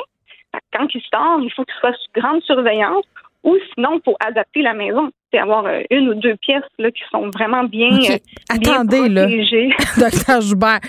Là, moi, ce que je suis en train de comprendre, c'est qu'un lapin, c'est plus high maintenance qu'un chien? Ben, ça dépend de quel type de chien on parle. Tu sais, si c'est un chien qui doit sortir euh, plusieurs fois par jour puis aller faire courir, euh, ben, tu sais, ça reste que c'est quand même beaucoup de gestion. Mais le lapin, euh, c'est quand même important qu'il sorte. Sinon, il va être malheureux, il va être obèse, il va avoir des plaies sous ses pattes, tu sais, s'il marche pas assez. Fait que il a besoin de sortir. Puis un truc qui peut être intéressant, c'est d'avoir euh, de le laisser sortir dans la cour. Tu sais, donc, on peut avoir un petit enclos, quelque chose qui est sécuritaire. Puis là, il va pouvoir euh, aller dehors, prendre un petit peu de soleil, manger du gazon, puis bouger un petit peu. C'est ce qui va être intéressant. Mais l'hiver? On peut les sortir. Ben, les lapins, Geneviève, ils, ils aiment plus le froid que la chaleur. Ah, je savais pas. Ils, ils sont pas contents quand c'est la canicule. là. C'est pas des lézards qui vont, qui vont se faire euh, bronzer. Ça, ils n'aiment pas ça. Ils sont très, très susceptibles aux coups de chaleur. Par contre, on peut les sortir là, vraiment euh, Mm. jusqu'au jusqu'en hiver. Si on le fait toutes les semaines, régulièrement, s'il sort dehors, mettons, deux, trois fois par jour, parce qu'il peut aller prendre une marche en laisse, hein, ce charmant lapin, il a le droit de faire ça avec son maître. Ben, si on le sort quotidiennement ou plusieurs fois par semaine, ben, il va s'adapter. Puis on peut très bien le sortir jusqu'en novembre, décembre, jusqu'à moins 5. Ils peuvent gambader dans la neige, il n'y a pas de trouble. Il aime mieux la neige que, que la canicule. OK, j'ai une autre question euh, pour vous, docteur Joubert. Est-ce que, comme pour les animaux de compagnie, euh, tels les chiens, les chats, euh, il faut faire attention à l'endroit où on achète son lapin? Euh, oui, évidemment, c'est sûr et certain. euh, Il y a des, il y a des éleveurs, euh, il y a des gens qui s'improvisent éleveurs également. Mhm. Euh, il y a aussi des refuges, tu sais. Puis c'est bien d'acheter en refuge. Il y a beaucoup Ben, ils de débordent, lapins. là, les refuges de lapins en ce moment. J'ai vu ça passer. Oui. Tout tous les refuges de lapins débordent parce que beaucoup de gens font l'erreur de penser que c'est que c'est facile puis que ça coûte pas trop cher d'avoir un lapin. Puis finalement, après quelques mois, euh, ouh, ils se rendent compte que c'est plus difficile Ouais, qu'ils coup a- un coup qui a grugé une, une coupe de fil de iPad, là. comme moins, là. hein. Et également, ça mange beaucoup de légumes. tu sais, Mais des légumes euh, à l'épicerie, là, c'est, ça, ça coûte cher aussi. Ouais, qu'est-ce hein. que ça mange, un lapin? C'est pas juste la petite moulée brune en, machin, en petite crotte qu'on met dans le fond du bac, là? Moi, je- dans ma tête, c'est ça, là. OK. ben non, ben c'est comme beaucoup de monde, hein. Geneviève, il y a- il y, a beaucoup de monde qui pense que c'est ça, c'est l'alimentation du lapin. Puis en fait, la moulée, elle fait partie de l'alimentation, mais beaucoup de gens, en fait, la majorité des gens en donnent trop, donnent une trop grande quantité de moulée. Puis là, après ça, le foin, il mange pas. Ce qui est plus important, euh, le lapin, il mange pas son foin. C'est le foin qui est plus important pour lui. Ah, je savais Puis tellement pas. OK. Ouais, le foin, c'est à volonté. Là. Ça, c'est vraiment, faut jamais, jamais en manquer. C'est l'élément le plus important. Puis après le foin, c'est les légumes. Puis là, il y a différents types de légumes qu'on peut donner. Il y a une grande, grande variété. Idéalement, au moins trois, quatre sortes différentes par jour. Puis, c'est facile, là. On regarde notre volume de lapin. Il y a des tout petits lapins miniatures, puis il y a des gros, gros lapins géants. Hum. Qu'est-ce qui est le mieux? Notre lap- Ben, ça, ça dépend de, ça dépend de ta, ta maison, ton appartement. Parce qu'ils ont des caractères différents, j'imagine aussi, là. Ben, certaines races peuvent être plus faciles que d'autres, mais je, je dirais que, tu généralement, euh, un lapin, c'est quand même des animaux assez, assez sympathiques. Un lapin, c'est un lapin.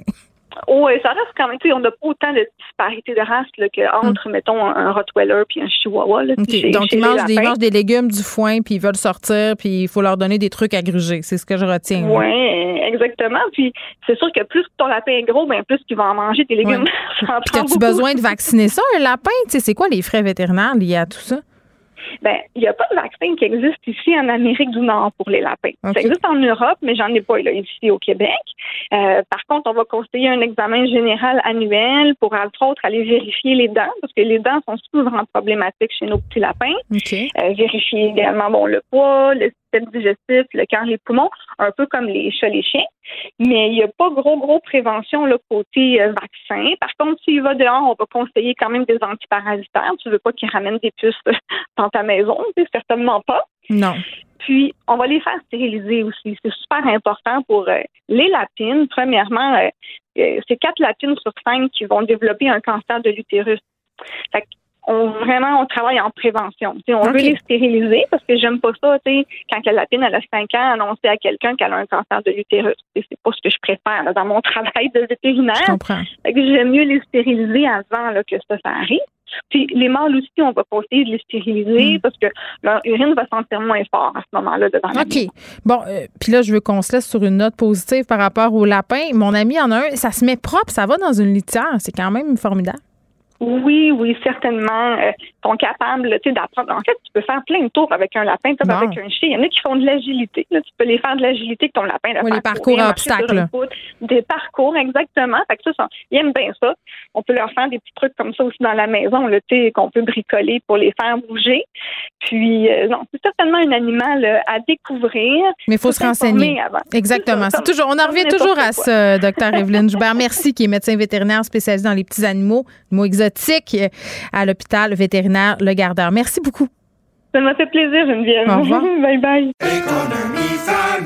Ici Ricardo. Et Émilie, marchand d'IGA. On a envie de vous inspirer à bien manger. À moins de 5 la portion. Suffit de repérer les produits valeurs sûres et de les cuisiner avec une de nos recettes. Les valeurs sûres, c'est bien pensé, hein? Bien sûr! Détails sur IGA.net. La Banque Q est reconnue pour faire valoir vos avoirs sans vous les prendre. Mais quand vous pensez à votre premier compte bancaire, là, tu sais, dans le temps à l'école, là, vous faisiez vos dépôts avec vos scènes dans la petite enveloppe. là. Hmm, C'était bien beau. Mais avec le temps, ce compte-là vous a coûté des milliers de dollars en frais, puis vous ne faites pas une scène d'intérêt. Avec la Banque Q, vous obtenez des intérêts élevés et aucun frais sur vos services bancaires courants. Autrement dit, ça fait pas mal plus de scènes dans votre enveloppe, ça. Banque Q. Faites valoir vos avoirs. Visitez banqueq.ca pour en savoir plus. Pendant que votre attention est centrée sur cette voix qui vous parle ici, ou encore là, tout près ici, très loin là-bas, Celle de Desjardins Entreprises est centrée sur plus de 400 000 entreprises partout autour de vous. Depuis plus de 120 ans, nos équipes dédiées accompagnent les entrepreneurs d'ici à chaque étape pour qu'ils puissent rester centrés sur ce qui compte, la croissance de leur entreprise.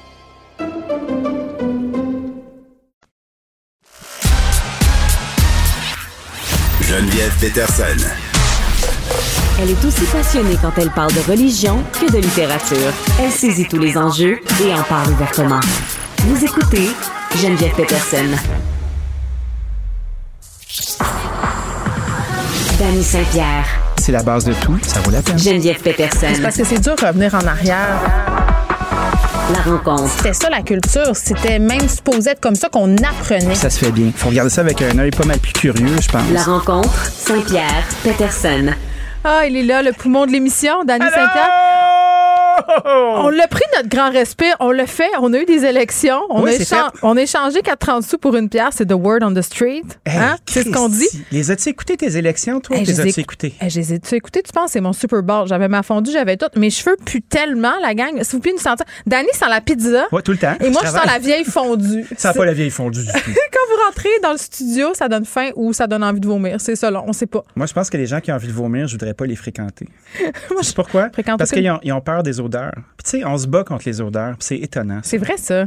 Ouais. Un humain, là, ça sent pas le Nina Ricci, tu sais. Je riais tellement l'autre fois sur TikTok. euh, Il y avait une madame qui partageait une vidéo dans laquelle elle, elle- elle disait aux jeunes filles Vous savez, tous les produits qu'on essaie de vous vendre pour vous convaincre que votre vagin, Oui. votre vulve devrait sentir le bonbon, le gâteau, la rose. Une Elle bonne dit- snatch au gâteau, dit, toi. It's a body part, OK? It's a body part. non, mais c'est vrai. J'adore ça. Non, mais j'aime ça, notre lutte aux odeurs. Fait aujourd'hui, on, ne l'amène pas, cette lutte-là.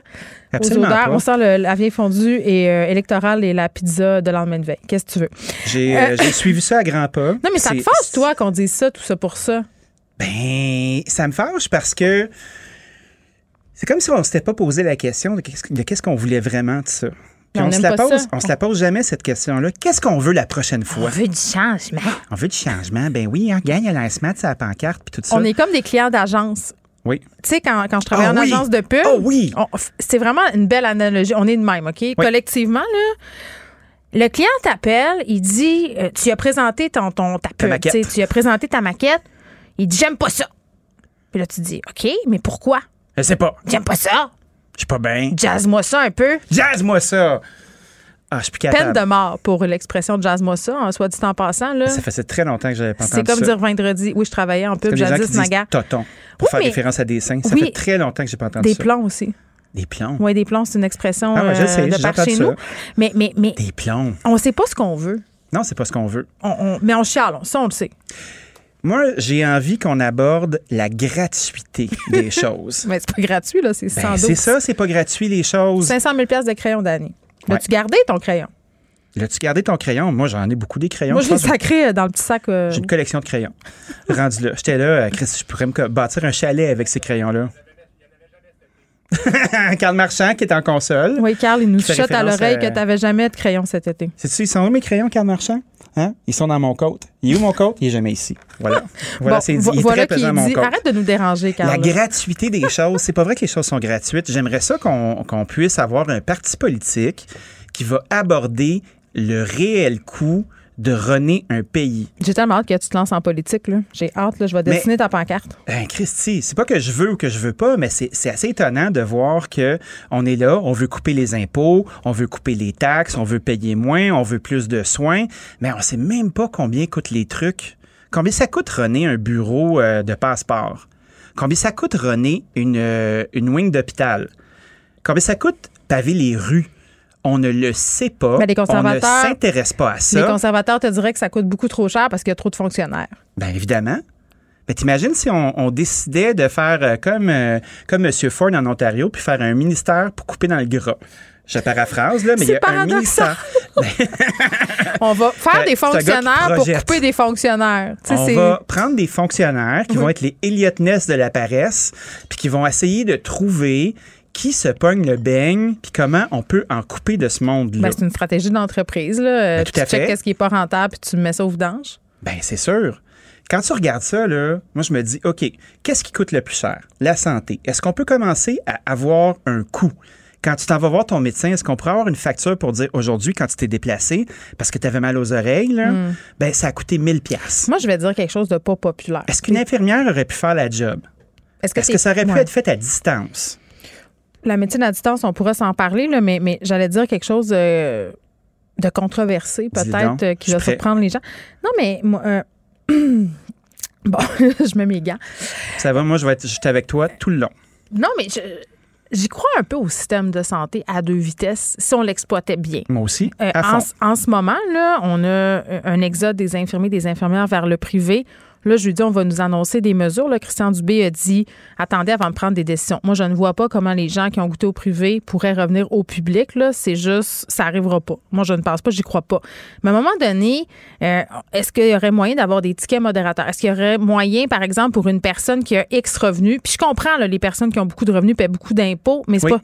Mais en même temps, je veux dire, tu as peut-être les moyens de payer ta prise de sang à 200 pièces, tu as peut-être les moyens de payer tel examen pas cher. Ma belle-fille, c'est 600 Ça dépend. Moi, j'en ai passé une à 220 l'autre fois. OK, mais moi, je pense que j'avais beaucoup de petites fioles. Exactement, ça dépend. Mais je veux dire, à un moment donné, en fonction de ton revenu, peut-être qu'il y aurait des trucs dans le domaine de la santé qui seraient à ta charge. Tu sais, à un à moment donné, pour délester un peu le système, pour aider les gens, puis pour re- redonner à la société, faire ta juste part, même si oui, on en fait beaucoup euh, avec nos impôts déjà, mais à un moment donné, le système de santé publique, comme c'est là en ce moment, là, il ne fonctionne pas. Non, il ne fonctionne pas parce qu'on a créé des structures qui sont ma sortie de extrêmement fille à droite. empoulées. Oui. Et c'est très, très, très lourd. Mais oui. Moi, je pense que des fois aussi, le, le gouvernement puis la, la structure publique, c'est un lieu de vie souverain. C'est comme une job, puis à un moment donné, ta job, elle commence, puis elle arrête. Puis tu te poses plus de questions. Hmm. Puis du, du haut de la pyramide jusqu'en bas, là, à un moment donné, on dirait que c'est désincarné du reste du monde. C'est comme, on va mettre des bûches dans le foyer de la machine pour qu'elle roule. Puis tant qu'elle finisse par rouler puis que ça accroche pas trop, là, on se pose pas trop de questions. On prend nos payes, on rentre à la maison, on a fait notre travail. Mais, ouais. Ça n'a rien à voir avec le fait que les gens ont fait ou pas fait leur travail. Je, je, je ne vais vraiment pas du côté où il y a des, il y a des cachettes où les gens se pognent le beigne. Là. On a une grosse structure, il faut qu'elle fonctionne. Mais je Il y a pense des pas qu'il y a des gens qui se pognent le il y a des beigne définitions de tâches, Eh mais pas oui. rien qu'en santé, là, un peu partout dans la machine. Il y a des définitions de tâches, il y a une bureaucratie qui est très, très, très lourde. Puis, à un moment donné, on a rajouté des étapes, puis le mieux, l'ennemi du bien. Puis je crois qu'il faudrait se poser des questions là-dedans. Parce que ça devient extrêmement confortable de s'asseoir euh, dans le banc du conducteur, puis dire ça, c'est ma machine, puis ça roule. Puis ça, ça m'est Est-ce que les gens gouvernent pour nous? Ou ils gouvernent pour garder leur position, puis être super bien à runner la patente comme ça leur tente. Puis les citoyens sont cyniques, puis ils vont voter, puis font des X pour la moins pire des personnes, puis ils exigent rien en échange. En même temps, je pense que les gens qui vont en politique sont tous habités par des idéaux, mais que quand ils se frottent à cette machine-là, ils se rendent compte hein, que la balance du pouvoir, c'est pas vraiment eux qui l'ont, premièrement. Là, il y a fait, plusieurs personnes impliquées dans cette affaire-là que tu peux pas faire tout ce que tu veux quand tu veux, à l'heure que tu veux. Malheureusement, euh, le cynisme de la population s'explique en grande partie par rapport aux résultats. Euh, Jonathan Drouin, joueur du Canadien, parfait, ben oui, pourquoi pas. qui souffrait d'anxiété, d'insomnie depuis des années. Puis là, on, on en parle aujourd'hui. Moi, j'ai pas trop suivi cette histoire-là, Dani, là, pour être honnête. Puis je pense qu'à un moment donné, même il y a quelques semaines, on parlait de lui, mais c'était pas trop clair. Là. On supputait, là, on savait pas trop si c'était des problèmes de santé mentale ou pas. Il restait un, un genre de mini tabou. Le Canadien de Montréal qui est en train de faire un, j'ai envie de dire, un rebranding de son image, là, aussi, avec la sortie qu'on a eue. C'est ça, mais c'est, c'est, j'ai envie de mettre des guillemets, là, à rebranding de son image. Ben moi, j'ai envie de, de dire, OK, on a pris des citrons puis on a fait de la limonade. Mhm. Fait que là, on a ce monsieur-là, Jonathan Drouin, qui a fait la chose qui ne se fait pas d'habitude. Puis c'est de faire, OK, moi, je dépine, je vais pas bien, je m'en vais. Il y a plein des sportifs qui font ça. là. La fille qui joue au tennis, là, euh, qui a Ben dit Moi, je écœurée, je m'en vais, c'est trop de pression. Oui. On n'aime pas ça. L'athlète euh, de haut, haut, haut niveau euh, aux États-Unis cet été aussi qui s'est retiré Ah oui. euh, pendant les Olympiques. Puis après ça, est-ce qu'on est en train de, de flipper le script pour euh, réadmettre Jonathan Drouin puis lui faire reprendre de la valeur? Moi, je souhaite qu'il aille bien, Jonathan Drouin. Je, je suis content qu'il sorte. Ça peut faire un bon exemple de je traite mon anxiété, ça va bien. Mais imagine s'il se met à mal jouer. Là. Ça fait combien de temps qu'il n'est pas là? là? Ben, ça va faire quoi? 6-8 mois? Il y a, des, il a dépiné avant, avant même que les Canadiens jouent en série. On l'a pas réadmis. Il ne se sentait pas bien. Euh, il- sais, qui sommes-nous pour juger? C'est pas la question. Mais là, on prend un joueur de hockey euh, qui fait parler beaucoup de gens parce que le hockey au Québec, c'est quelque chose d'extrêmement important. Il y a ça, puis il y a cette idée aussi qu'ils gagnent beaucoup d'argent, donc ils n'ont pas le droit d'aller mal. Comment Il tu peux aller mal mentalement quand tu gagnes des millions? Tu sais, c'est ça quand même Ben, la mentalité. Là. C'est l'opium du peuple. là. On est avec euh, le gros sport à l'année. Mm. On regarde ça, puis on se demande, mais pourquoi qu'il se plaint ce gars-là? Je trouve ça intéressant qu'il ouais. sorte puis qu'il puisse montrer une certaine vulnérabilité. Est-ce que c'est la vraie raison? Ça, c'est ce qu'on doit se poser comme question, tu sais. Ce qui mérite, Jonathan Drouin, c'est tu sais quoi? Être heureux? La première fois qu'il va patiner, là, Ouais. que tout le monde se lève, puis que tout le monde l'applaudisse très, très longtemps. Comme Maurice Richard? Comme ça vous quand il est revenu après son cancer. Ah, j'aime, la- j'aime ton sens de la formule. Je m'en rappelle encore. Tu t'en rappelles encore? C'était un grand moment. Fait que Moi- moi, j'aime, j'aime le fait qu'on soit capable de nommer euh, euh, surtout quelqu'un qui peut être un exemple comme Jonathan Drouin, euh, qui est anxieux, qui est Puis dans le insomniaque, milieu du hockey, qui on pas s'entend, bien. là, très masculin, très, très. Je dirais, je dirais pas masculinité toxique, là. Faites-vous en pas. Non, mais tu vois, c'est drôle parce que moi, j'ai des gens qui calent malade au resto, là. Puis ma- la culture de, de cuisine, si tu veux, là, je- Ouais. je peux comprendre dans quoi qui était Jonathan Drouin parce que, tu sais, mettons, nous, euh, dans le bon vieux temps, euh, t'étais fiévreux, euh, ça sortait des deux bouts, tu rentrais pareil travailler. Mais c'est super pour les clients qui. euh, Ben, c'est- horrible. Ouais. C'est terrible. Mais c'était dans la culture de la place. Puis si tu décidais de caler malade, tous tes collègues te faisaient de l'attitude. Après ça, ils disaient Tu nous as laissé tomber, t'es malade, t'es vraiment de moumoune, t'es J'ai pas envie de tough. te dire que c'est comme ça dans le milieu des médias aussi. Ben, moi, je pense que c'est un petit peu comme ça partout, puis ça change. Tu vois, comme j'ai une de mes meilleures employées ce week-end. Elle m'a texté samedi matin, une demi-heure avant que le chiffre commence. Puis elle me dit euh, Danny, j'ai un gros rhume, je vais pas bien, je serai pas capable de rentrer. Mon premier réflexe dans ma tête, c'était quoi, tu penses? T'as dit calice. Ben oui, j'ai dit calice. J'ai dit calice. Pour des comment ça? questions logistiques. J'ai pas le droit, moi, d'être malade, nanana, nanana. Mais Mm. c'est quoi? Moi, je suis pas un employé. Moi, je suis, euh, je suis le patron. C'est moi qui prends le choix. Puis là, après ça, j'ai fait comme. Peut-être que j'aurais le droit, moi aussi, d'être malade à un moment donné. Je devrais m'organiser. Non, mais tu sais, de faire comme, OK, est-ce que, est-ce que je le casse le cycle ou pas?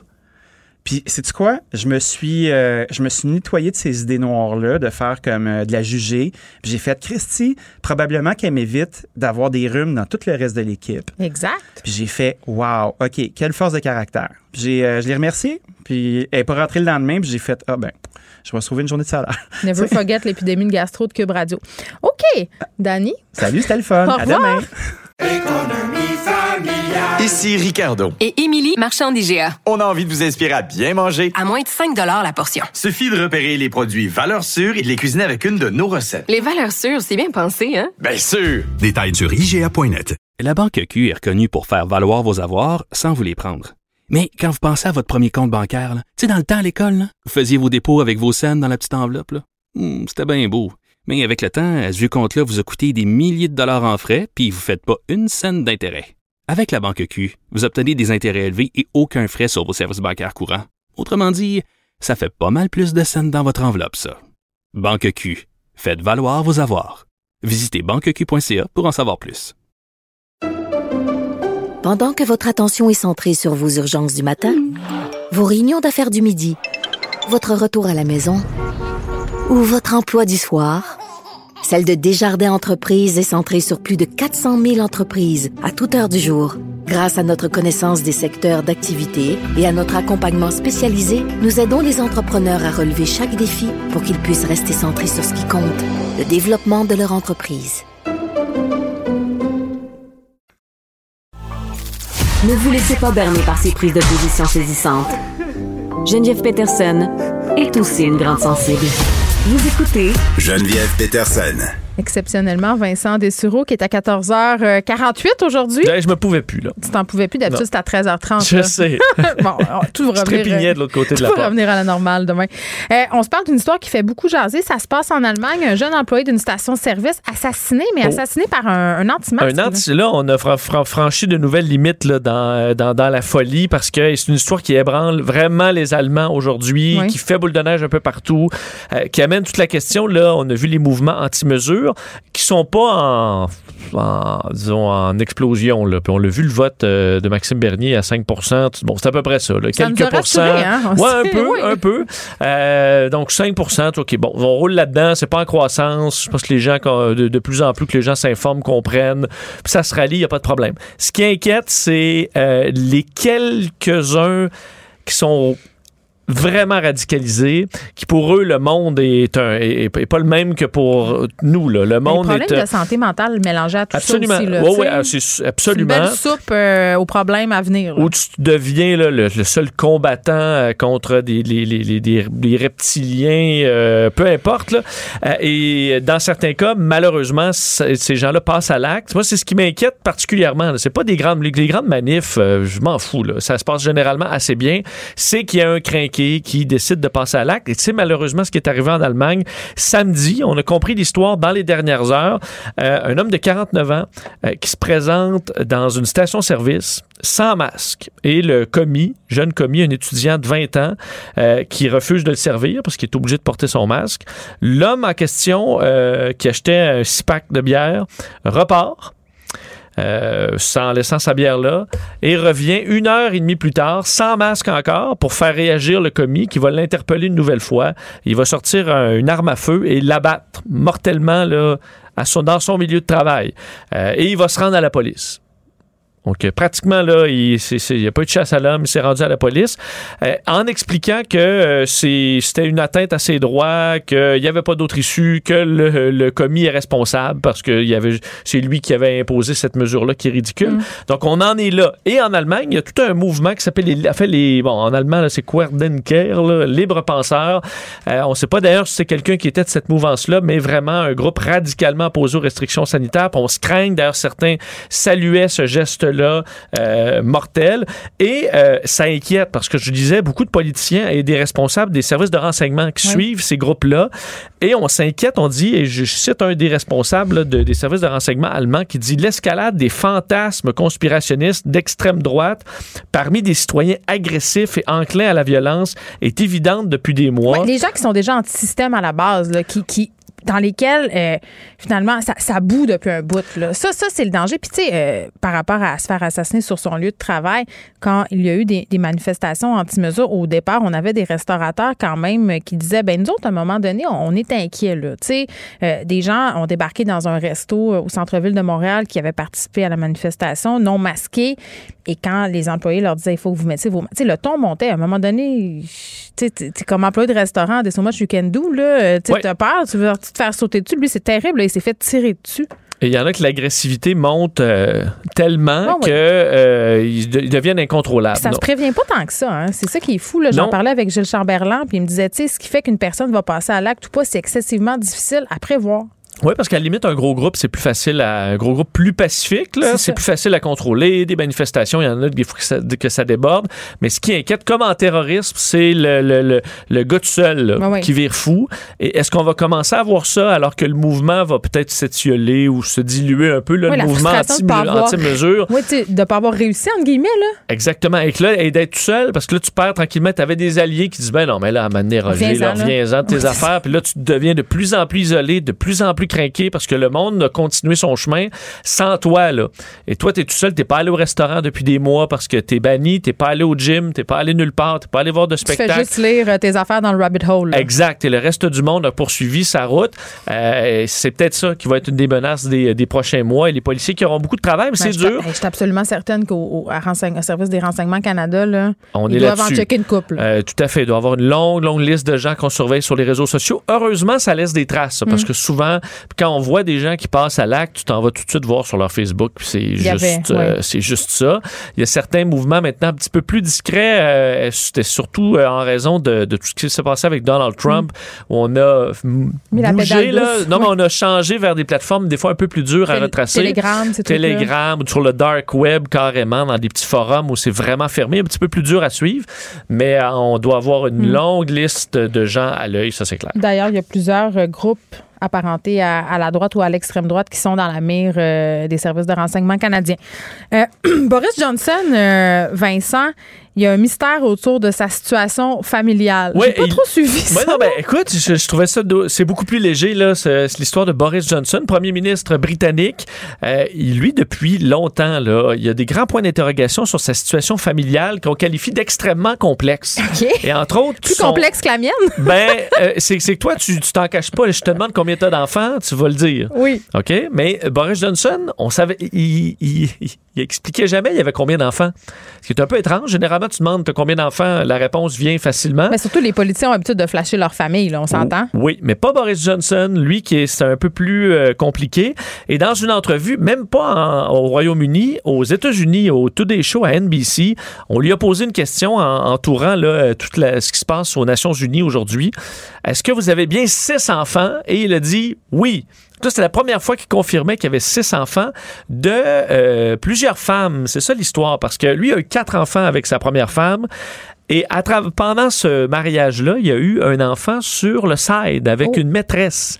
D'ailleurs, il a combattu les médias britanniques pour les empêcher de révéler qu'il avait un autre enfant. Le pays du tabloïd, là, on va le dire. Euh, ça, c'est clair. C'est la mecque des tabloïds. Oui, n'importe quelle merde, là, ils vont déterrer ça jusqu'au fond.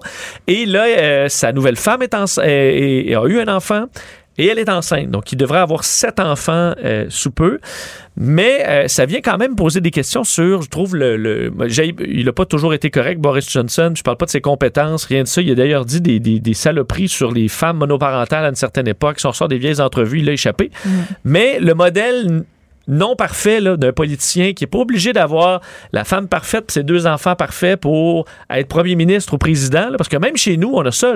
François Legault, euh, M- Trudeau, c'est pas toujours euh, vrai que tout est parfait, mais c'est ce qu'on nous montre quand même. Même Donald Trump, qui est le pire courageux, qui a plein de femmes, plein d'enfants, plein de monde, on essaie toujours de nous dans sa gang, de nous montrer Ouais. comment lui puis Mélania, Ouais, puis mais Mélania avait une face bête, là. Je pense qu'elle nous- elle essayait de nous dire quelque chose. Ouais, mais même les républicains, là, la famille, puis la famille, ils croyaient que Trump c'était un homme de famille, alors qu'on sait que c'est pas le cas. Est-ce que ça se pourrait, un pré- mettons, euh, puisque tu étais très intéressé par, par euh, la politique américaine, est-ce que ça se pourrait avoir un président américain célibataire, divorcé ou ça Ben, se pourrait C'est ça que moi je veux voir parce que je comprends pas. Dans la société, il y en a partout là.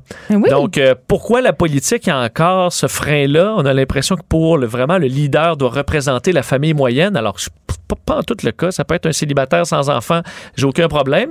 Euh, alors on verra. On verra. Aux États-Unis, il y a la question de Pete Buttigieg, moi que je vois peut-être comme le prochain président. Oui. là, serait un homosexuel, mais il y a une famille traditionnelle parce que Ben, c'est il vient c'est le d'avoir modèle- un enfant. C'est le modèle hétéronormatif, mais genre euh, traditionnel, Exactement. mais retransmis. Sais, des gays conservateurs, ça se peut aussi. Ouais, il y a son, son, son mari, euh, oui. ils viennent d'adopter C'est un très, enfant. c'est square, là, Ils ont une famille, il vient de l'armée, alors on, on enrobe ça le On plus dirait possible. qu'on accepte ça, là. C'est ça. Mais, euh, mais je trouve ça quand même intéressant de voir les familles éclatées. Je comprends. je- J'encourage pas d'avoir des enfants des, des, des, des, Mais- des maîtresses, mais d'avoir un. Pas le scénario familial parfait en politique, quoi? pourquoi pas? Si on arrêtait d'afficher euh, une image parfaite, que ce soit des politiciens, des personnalités connues, c'est des gens qui sont dans l'espace public, un, il y aurait moins de potins, là, il y aurait moins de, de débandades, de, de harcèlement, de haine.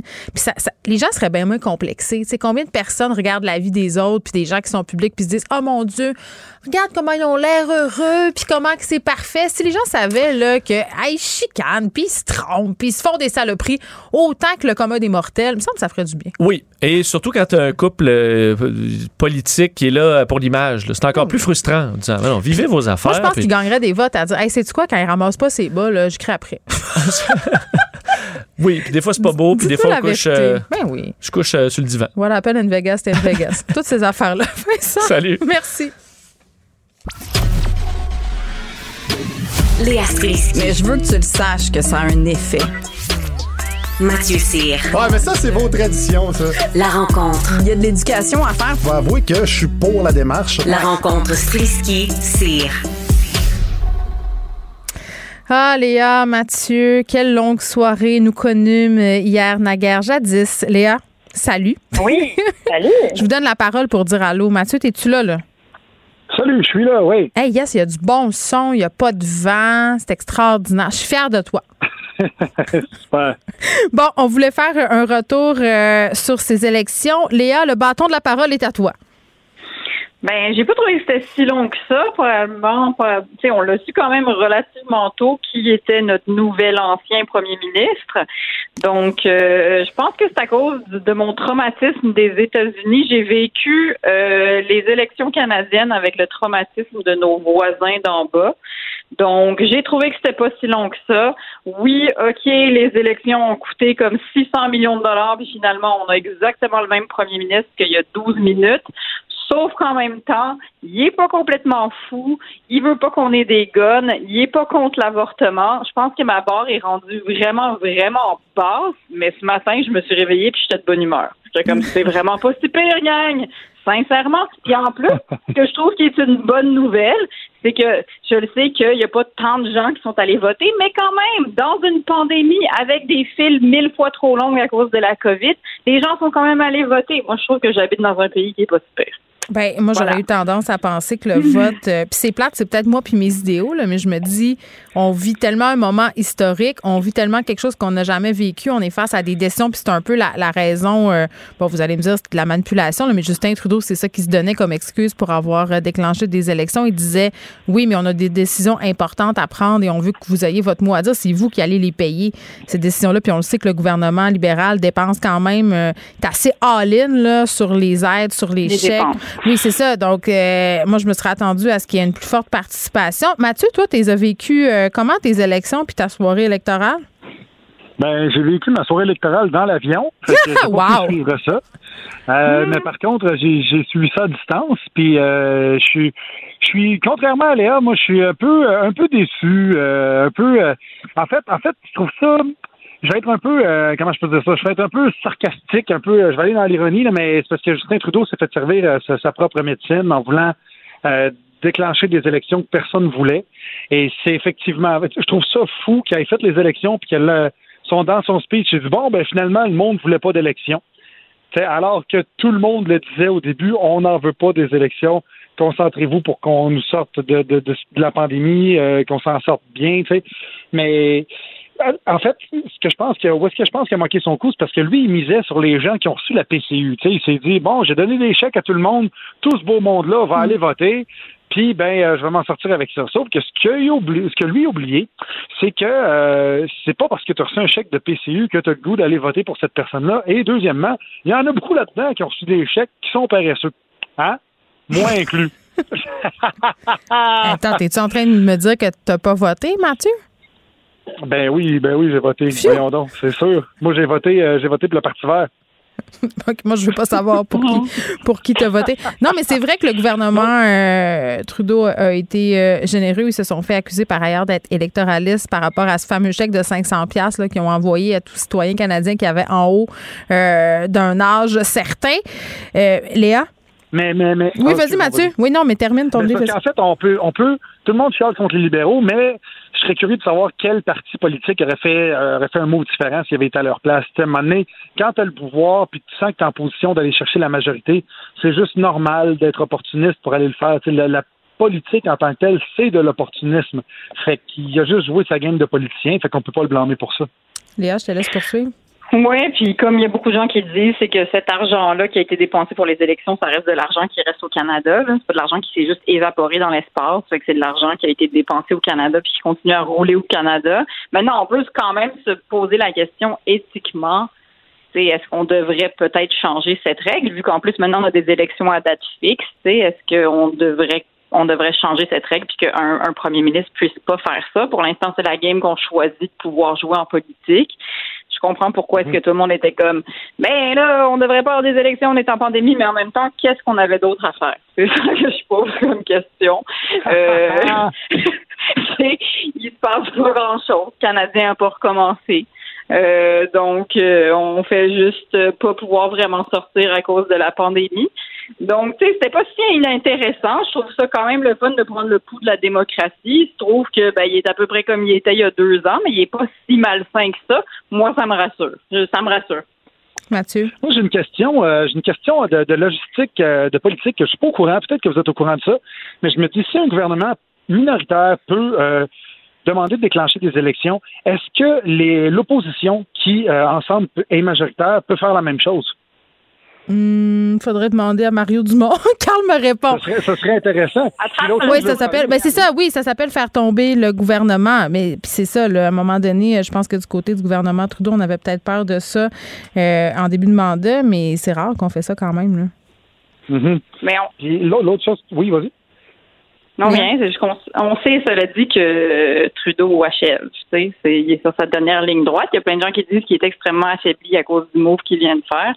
Je sais pas à quel point s'il est affaibli. euh, par, Ben, je pense que les, C'est les quand, même, conservateurs. c'est quand même un homme Teflon, là, tu sais. C'est quand même. euh, il s'en est bien sorti avec les costumes indiens. Je pense qu'il va s'en sortir avec ça aussi. C'est quelqu'un qui a tendance à nous faire oublier le passé. Mais tu vois, tu vois, Mathieu, une belle gueule, tu vois, tu peux t'en sortir euh, dans n'importe quelle situation. Prends des notes. Ben, je Prends des notes, pas. Honnêtement, là. euh, je, je, je pense pas vraiment. Tu sais, à un moment donné, la belle gueule de Justin Trudeau va falloir en revenir. Là, si Jean le garde là, c'est parce qu'il il est au Parti libéral. S'il était au Parti vert, il serait pas là. là. Euh, ben non. Vas-y, Mathieu. Mais s'il est au Parti vert, il serait pas là, mais je suis sûr que le Parti vert sera en meilleure posture pareil. Et puis, euh, tu sais- tu sais, la, la preuve, justement, que, que, que, que la belle gueule peut aider, ben, tu vois, Maxime Bernier n'a pas été élu, justement, juste à cause qu'il n'y a pas une belle gueule. Mais non, il n'est pas si laid que Ben, ça, Maxime voyons. Bernier. Max- Maxime Bernier, euh, quand même. parallèles boiteux. Quand- oui, on, Mais- on comprend ça, on voit ça. Euh, non, non, mais on, critique. de- Oui, non, mais attends, je, euh, je veux pas qu'on parle de Maxime Oui, Bernier tout de suite parce que vous, vous me parlez de Justin Trudeau, puis c'est facile de critiquer Justin Trudeau, puis c'est facile de critiquer les chefs de parti.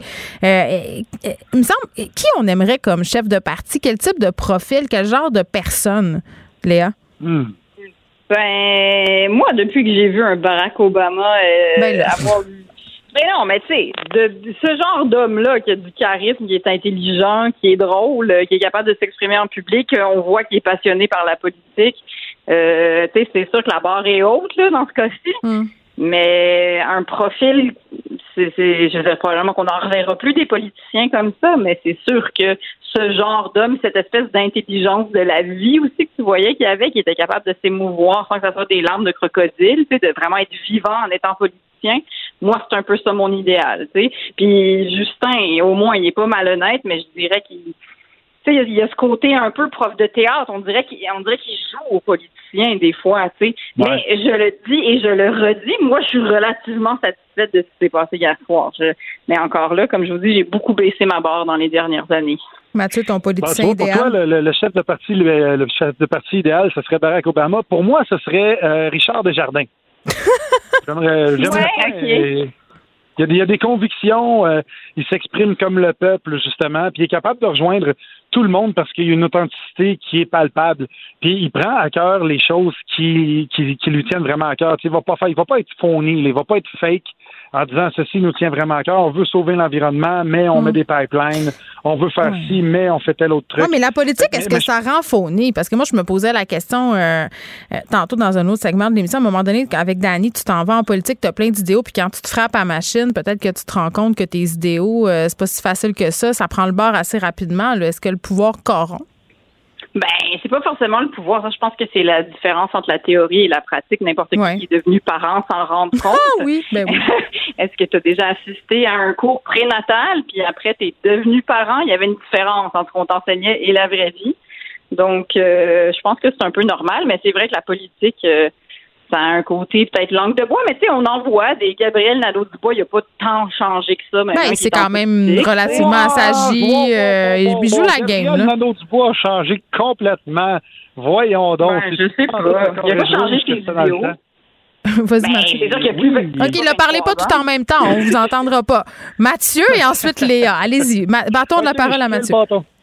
tiens le bâton. De la parole. Yeah. Euh, oui, moi je trouve que Gabriel Nadeau-Dubois a changé beaucoup et je trouve que ça paraît que c'est un politicien de carrière plus qu'un politicien d'idéaux. Et au début, c'était un politicien d'idéaux et c'est normal. Je veux dire, quand tu rentres dans la machine, justement, tu te rends compte de toutes les les, les, les, les- les ficelles que tu as attirées, la ligne de parti qu'il faut que tu respectes parce que le parti de telle façon depuis je sais pas combien de temps, euh, les, les anciens donateurs qu'il faut pas que tu déçoives, qu'il faut pas que tu déçoives, les nouveaux donateurs qu'il faut que tu ailles chercher. Tu sais, euh, vendre des assiettes spaghetti à 300 pièces puis faire des soupers comme ça, je veux dire, faut que tu aies des gens convaincus puis faut que tu serves leurs intérêts. Il y a personne qui va soutenir un parti si ses intérêts ne sont pas servis et le trois quarts du temps, ces intérêts-là sont financiers. Donc, quand tu sers des intérêts financiers, forcément, tu deviens corrompu. Léa? Mais, mais est-ce que tu ben, je suis pas sûre que tu deviennes corrompu. Ce que tu décris, par contre, je trouve pas que ça soit une si mauvaise, euh, une si mauvaise chose. Je pense que c'est juste le métier qui rentre. Puis je pense que dans n'importe quel cadre, cadre de métier, ben t'as ça, t'as l'espèce de, de grinding, là, l'espèce de, il faut que tu comprennes la machine comme elle est, surtout si tu veux la changer, tu sais. Donc je, le- je le vois pas comme quelque chose de si mauvais que ça. Je trouve que c'est un peu prendre de la maturité. Puis si t'as tes idéaux qui sont pas si loin, je pense que ça fait de toi quand même un bon politicien. tu sais. Mais la politique, c'est la politique. Là. Ça changera pas complètement non plus. Mathieu, tu voulais me parler de la victoire historique, entre guillemets, de Maxime Bernier? Ben oui, ben oui, ça m'a fait rire de, de lire ça dans le journal ce matin. Euh, Maxime Bernier qui, qui, qui a fait son speech en disant on a marqué l'histoire. Euh, mais c'est pas, si faux en même temps. que- Oui, mais c'est pas faux. Il a perdu en bourse, mais 5%, au Canada quand même. Donc, c'est quand même quelque chose. Ben tout à fait, tout à fait. Je sais pas si c'est en tout cas c'est le fun pour lui, c'était peurant pour d'autres. euh, 5% d'appui euh, au Parti populaire, c'est quand même quelque chose. Et, et encore là, c'est euh, ce que j'aime pas de ce genre de parti-là, c'est que c'est un parti qui bâtit sa popularité justement sur la grogne des autres plutôt que sur euh, le fait d'ériger de nouveaux projets, d'arriver avec de nouvelles idéologies. Tu sais, il vient pas nous proposer, euh, on n'est pas des années 60 où est-ce que le monde proposait des nouveaux barrages d'Hydro-Québec, d'avoir une certaine indépendance énergétique et tout et tout. Là, on parle de quelqu'un qui est fâché parce qu'il porte un masque qui dit on devrait pas porter de masque. Et à cause de ça, tous ceux qui veulent pas porter de masque vont voter pour lui. C'est c'est un peu euh, c'est un peu dichotomique de dire que ça, c'est ce qui formerait un gouvernement. Tu sais, parce que à quelque part, c'est de l'opposition. Il s'oppose aux mesures sanitaires, il s'oppose à ce qu'on lui propose. Quand tu t'opposes et que tu proposes rien, ben pour moi, tu fais partie de l'opposition et non pas du pouvoir. Oui, c'était un peu psychotronique son discours euh, d'hier de dire, euh, de parler de la vague mauve, euh, de victoire historique, de dire qu'on constituait l'opposition officielle euh, canadienne, Léa? Ben, même s'ils peuvent pas prendre le pouvoir, euh, ces, ces, groupes-là puis ces partis-là sont à surveiller juste à cause de la montée de la, de la violence. C'est sûr qu'on peut se dire que c'est très facile en ce moment de rallier le monde parce que tout le monde a un masque d'en face. Qu'à partir du moment que tu dis je suis contre le masque, il y a une partie du gens qui vont suivre ce troupeau-là. Si le- la pandémie se termine, est-ce que ça va être aussi facile de les rallier? Probablement qu'ils vont trouver une autre manière de rallier les gens en colère. Je ferais juste surveiller ce terreau fertile à la haine euh, pour être sûr qu'il n'y ait pas des coucous qui décident de faire des actes de violence. Mais sinon, Maxime Bernier, je pense qu'à un moment donné, on n'en entendra juste plus parler. On va se souvenir que son papa était un bon politicien, mais que malheureusement, le fruit est tombé loin de l'arbre. Léa Mathieu, merci beaucoup. Merci. À la prochaine. À demain.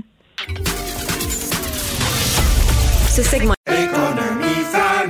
Ici Ricardo. Et Émilie, marchand d'IGA. On a envie de vous inspirer à bien manger. À moins de 5 la portion. Suffit de repérer les produits valeurs sûres et de les cuisiner avec une de nos recettes. Les valeurs sûres, c'est bien pensé, hein? Bien sûr! Détails sur IGA.net. La Banque Q est reconnue pour faire valoir vos avoirs sans vous les prendre. Mais quand vous pensez à votre premier compte bancaire, tu sais, dans le temps à l'école, là, vous faisiez vos dépôts avec vos scènes dans la petite enveloppe. Hmm, C'était bien beau. Mais avec le temps, ce vieux compte-là vous a coûté des milliers de dollars en frais, puis vous ne faites pas une scène d'intérêt. Avec la Banque Q, vous obtenez des intérêts élevés et aucun frais sur vos services bancaires courants. Autrement dit, ça fait pas mal plus de scènes dans votre enveloppe, ça. Banque Q. Faites valoir vos avoirs. Visitez banqueq.ca pour en savoir plus. Pendant que votre attention est centrée sur vos urgences du matin, vos réunions d'affaires du midi, votre retour à la maison ou votre emploi du soir, celle de Desjardins Entreprises est centrée sur plus de 400 000 entreprises à toute heure du jour. Grâce à notre connaissance des secteurs d'activité et à notre accompagnement spécialisé, nous aidons les entrepreneurs à relever chaque défi pour qu'ils puissent rester centrés sur ce qui compte, le développement de leur entreprise. Geneviève Peterson. Rebelle dans l'âme, elle dénonce l'injustice et revendique le changement. Culture et société.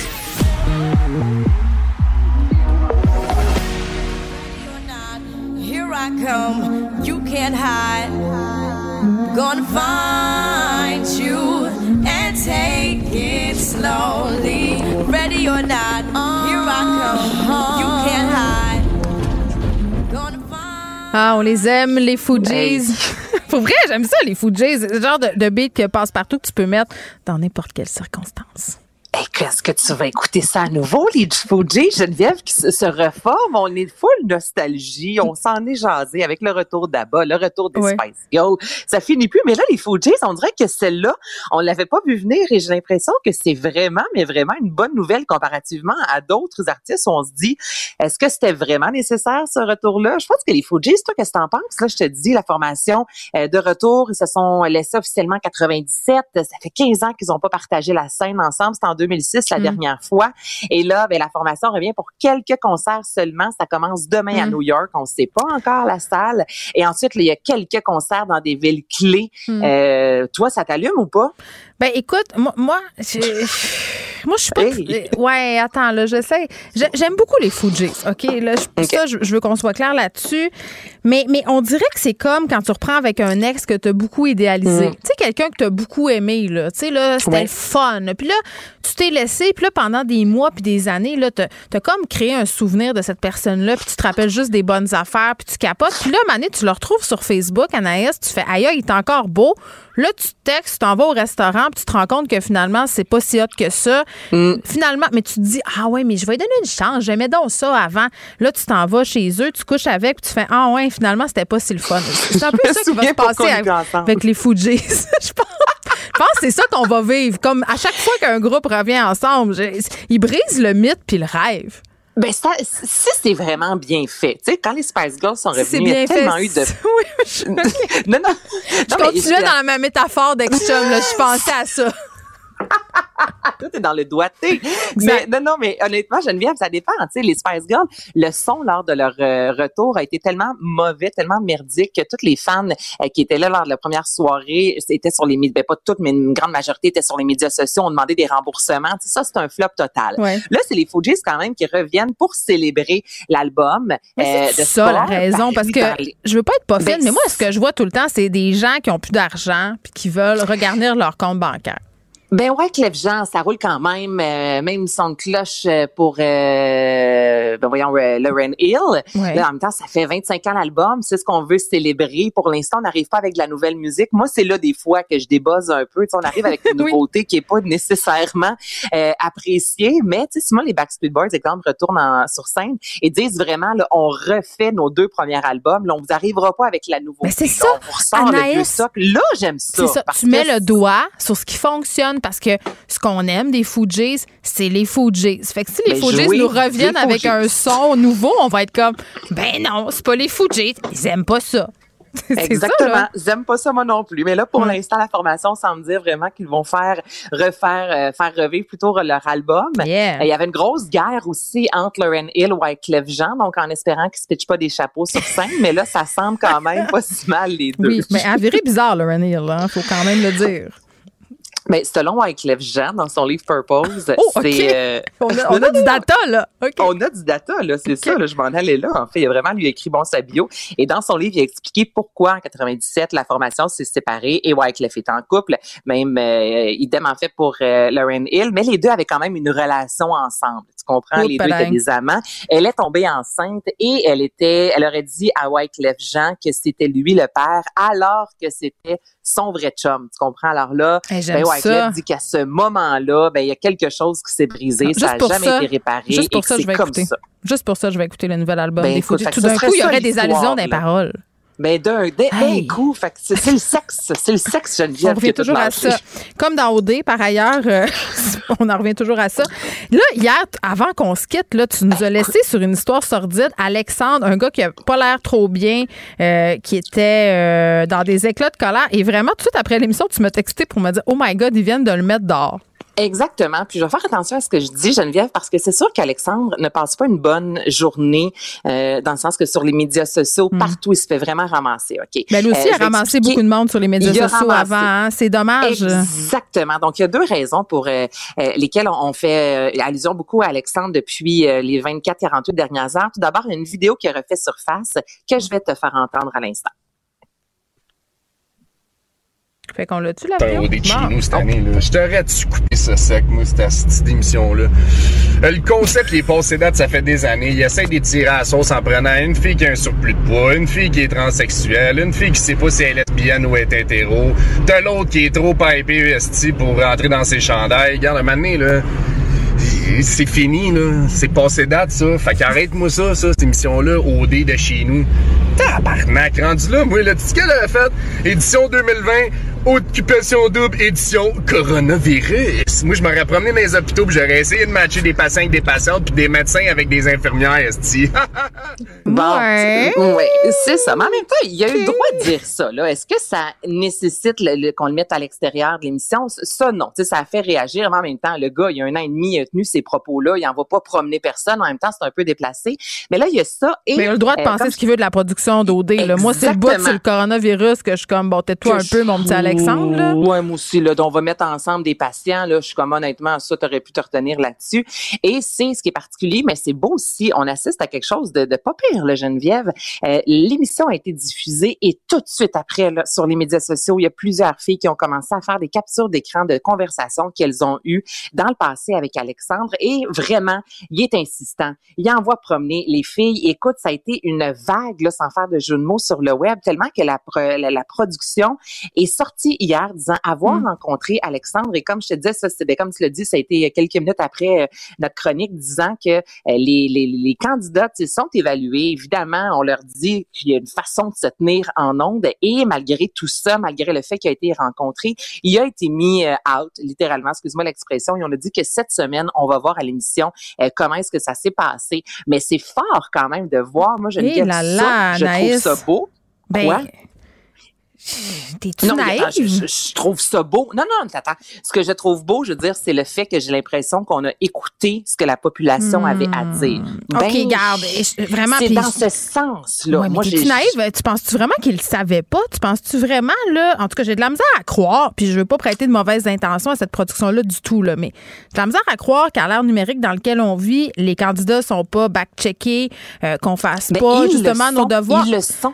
Oui, mais attends, Mais puis comment ça qu'on le met? beaucoup de on- choses, comment ça qu'on le met en onde, puis comment ça qu'on garde son personnage, puis comment ça qu'on milk cette affaire-là? On sait très bien ce que ça va donner. Là. On sait très bien qu'on est en train d'en parler. Ça fait une publicité monstre, occupation double.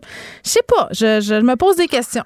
On aurait pu tout couper ça au montage. Ben pas oui, si c'est tellement une personne toxique, si c'est tellement quelqu'un qui est pas fin avec les filles, c'est tellement quelqu'un qui est peut-être violent, mais pourquoi on le met en onde si on sait tout ça puis qui a été raconté? Parce que c'est préenregistré cette affaire-là là. Fait Oui, qu'on sait tout ça là. On Donc, aurait pu tout couper au montage, ce qui était avec lui et Moi, je tout pose la question. Ce serait possible, mais je, je trouve quand même que j'écoute, je suis pas, je, je suis pas en train de le défendre du tout. On là. suppose, Mais là, on fait des qui ont pris la parole sur le web. Je trouve que c'est pas toujours la façon de faire, mais là, j'ai senti que on, on les écoutait, qu'elles étaient crues, puis rapidement la programmation, puis la, la production a réagi. Mais comme tu dis, on aurait pu se virer de bord il y a trois Ben, semaines oui, de puis c'est ça, fait pour ça. Hein. Ces émissions-là, c'est fait pour qu'on spécule, qu'on jase autour, euh, qu'on Ben, ça fasse des suppositions. on- Ben oui, ça marche. On est en train d'en parler. On se dit, y a-tu un grand complot? Ils ont-tu fait exprès? Ils ont-tu pas fait exprès? Ça fonctionne euh, très, très bien. Annette, je vais te laisser aller continuer de bâtir ton meuble que tu es en train de faire. Merci beaucoup de nous avoir parlé. Merci euh, à l'équipe de recherche ici. Merci à vous, les auditeurs. On va se retrouver demain, évidemment. À 13h, je vous laisse avec Mario Dumont et Vincent Alexandre Dessureau.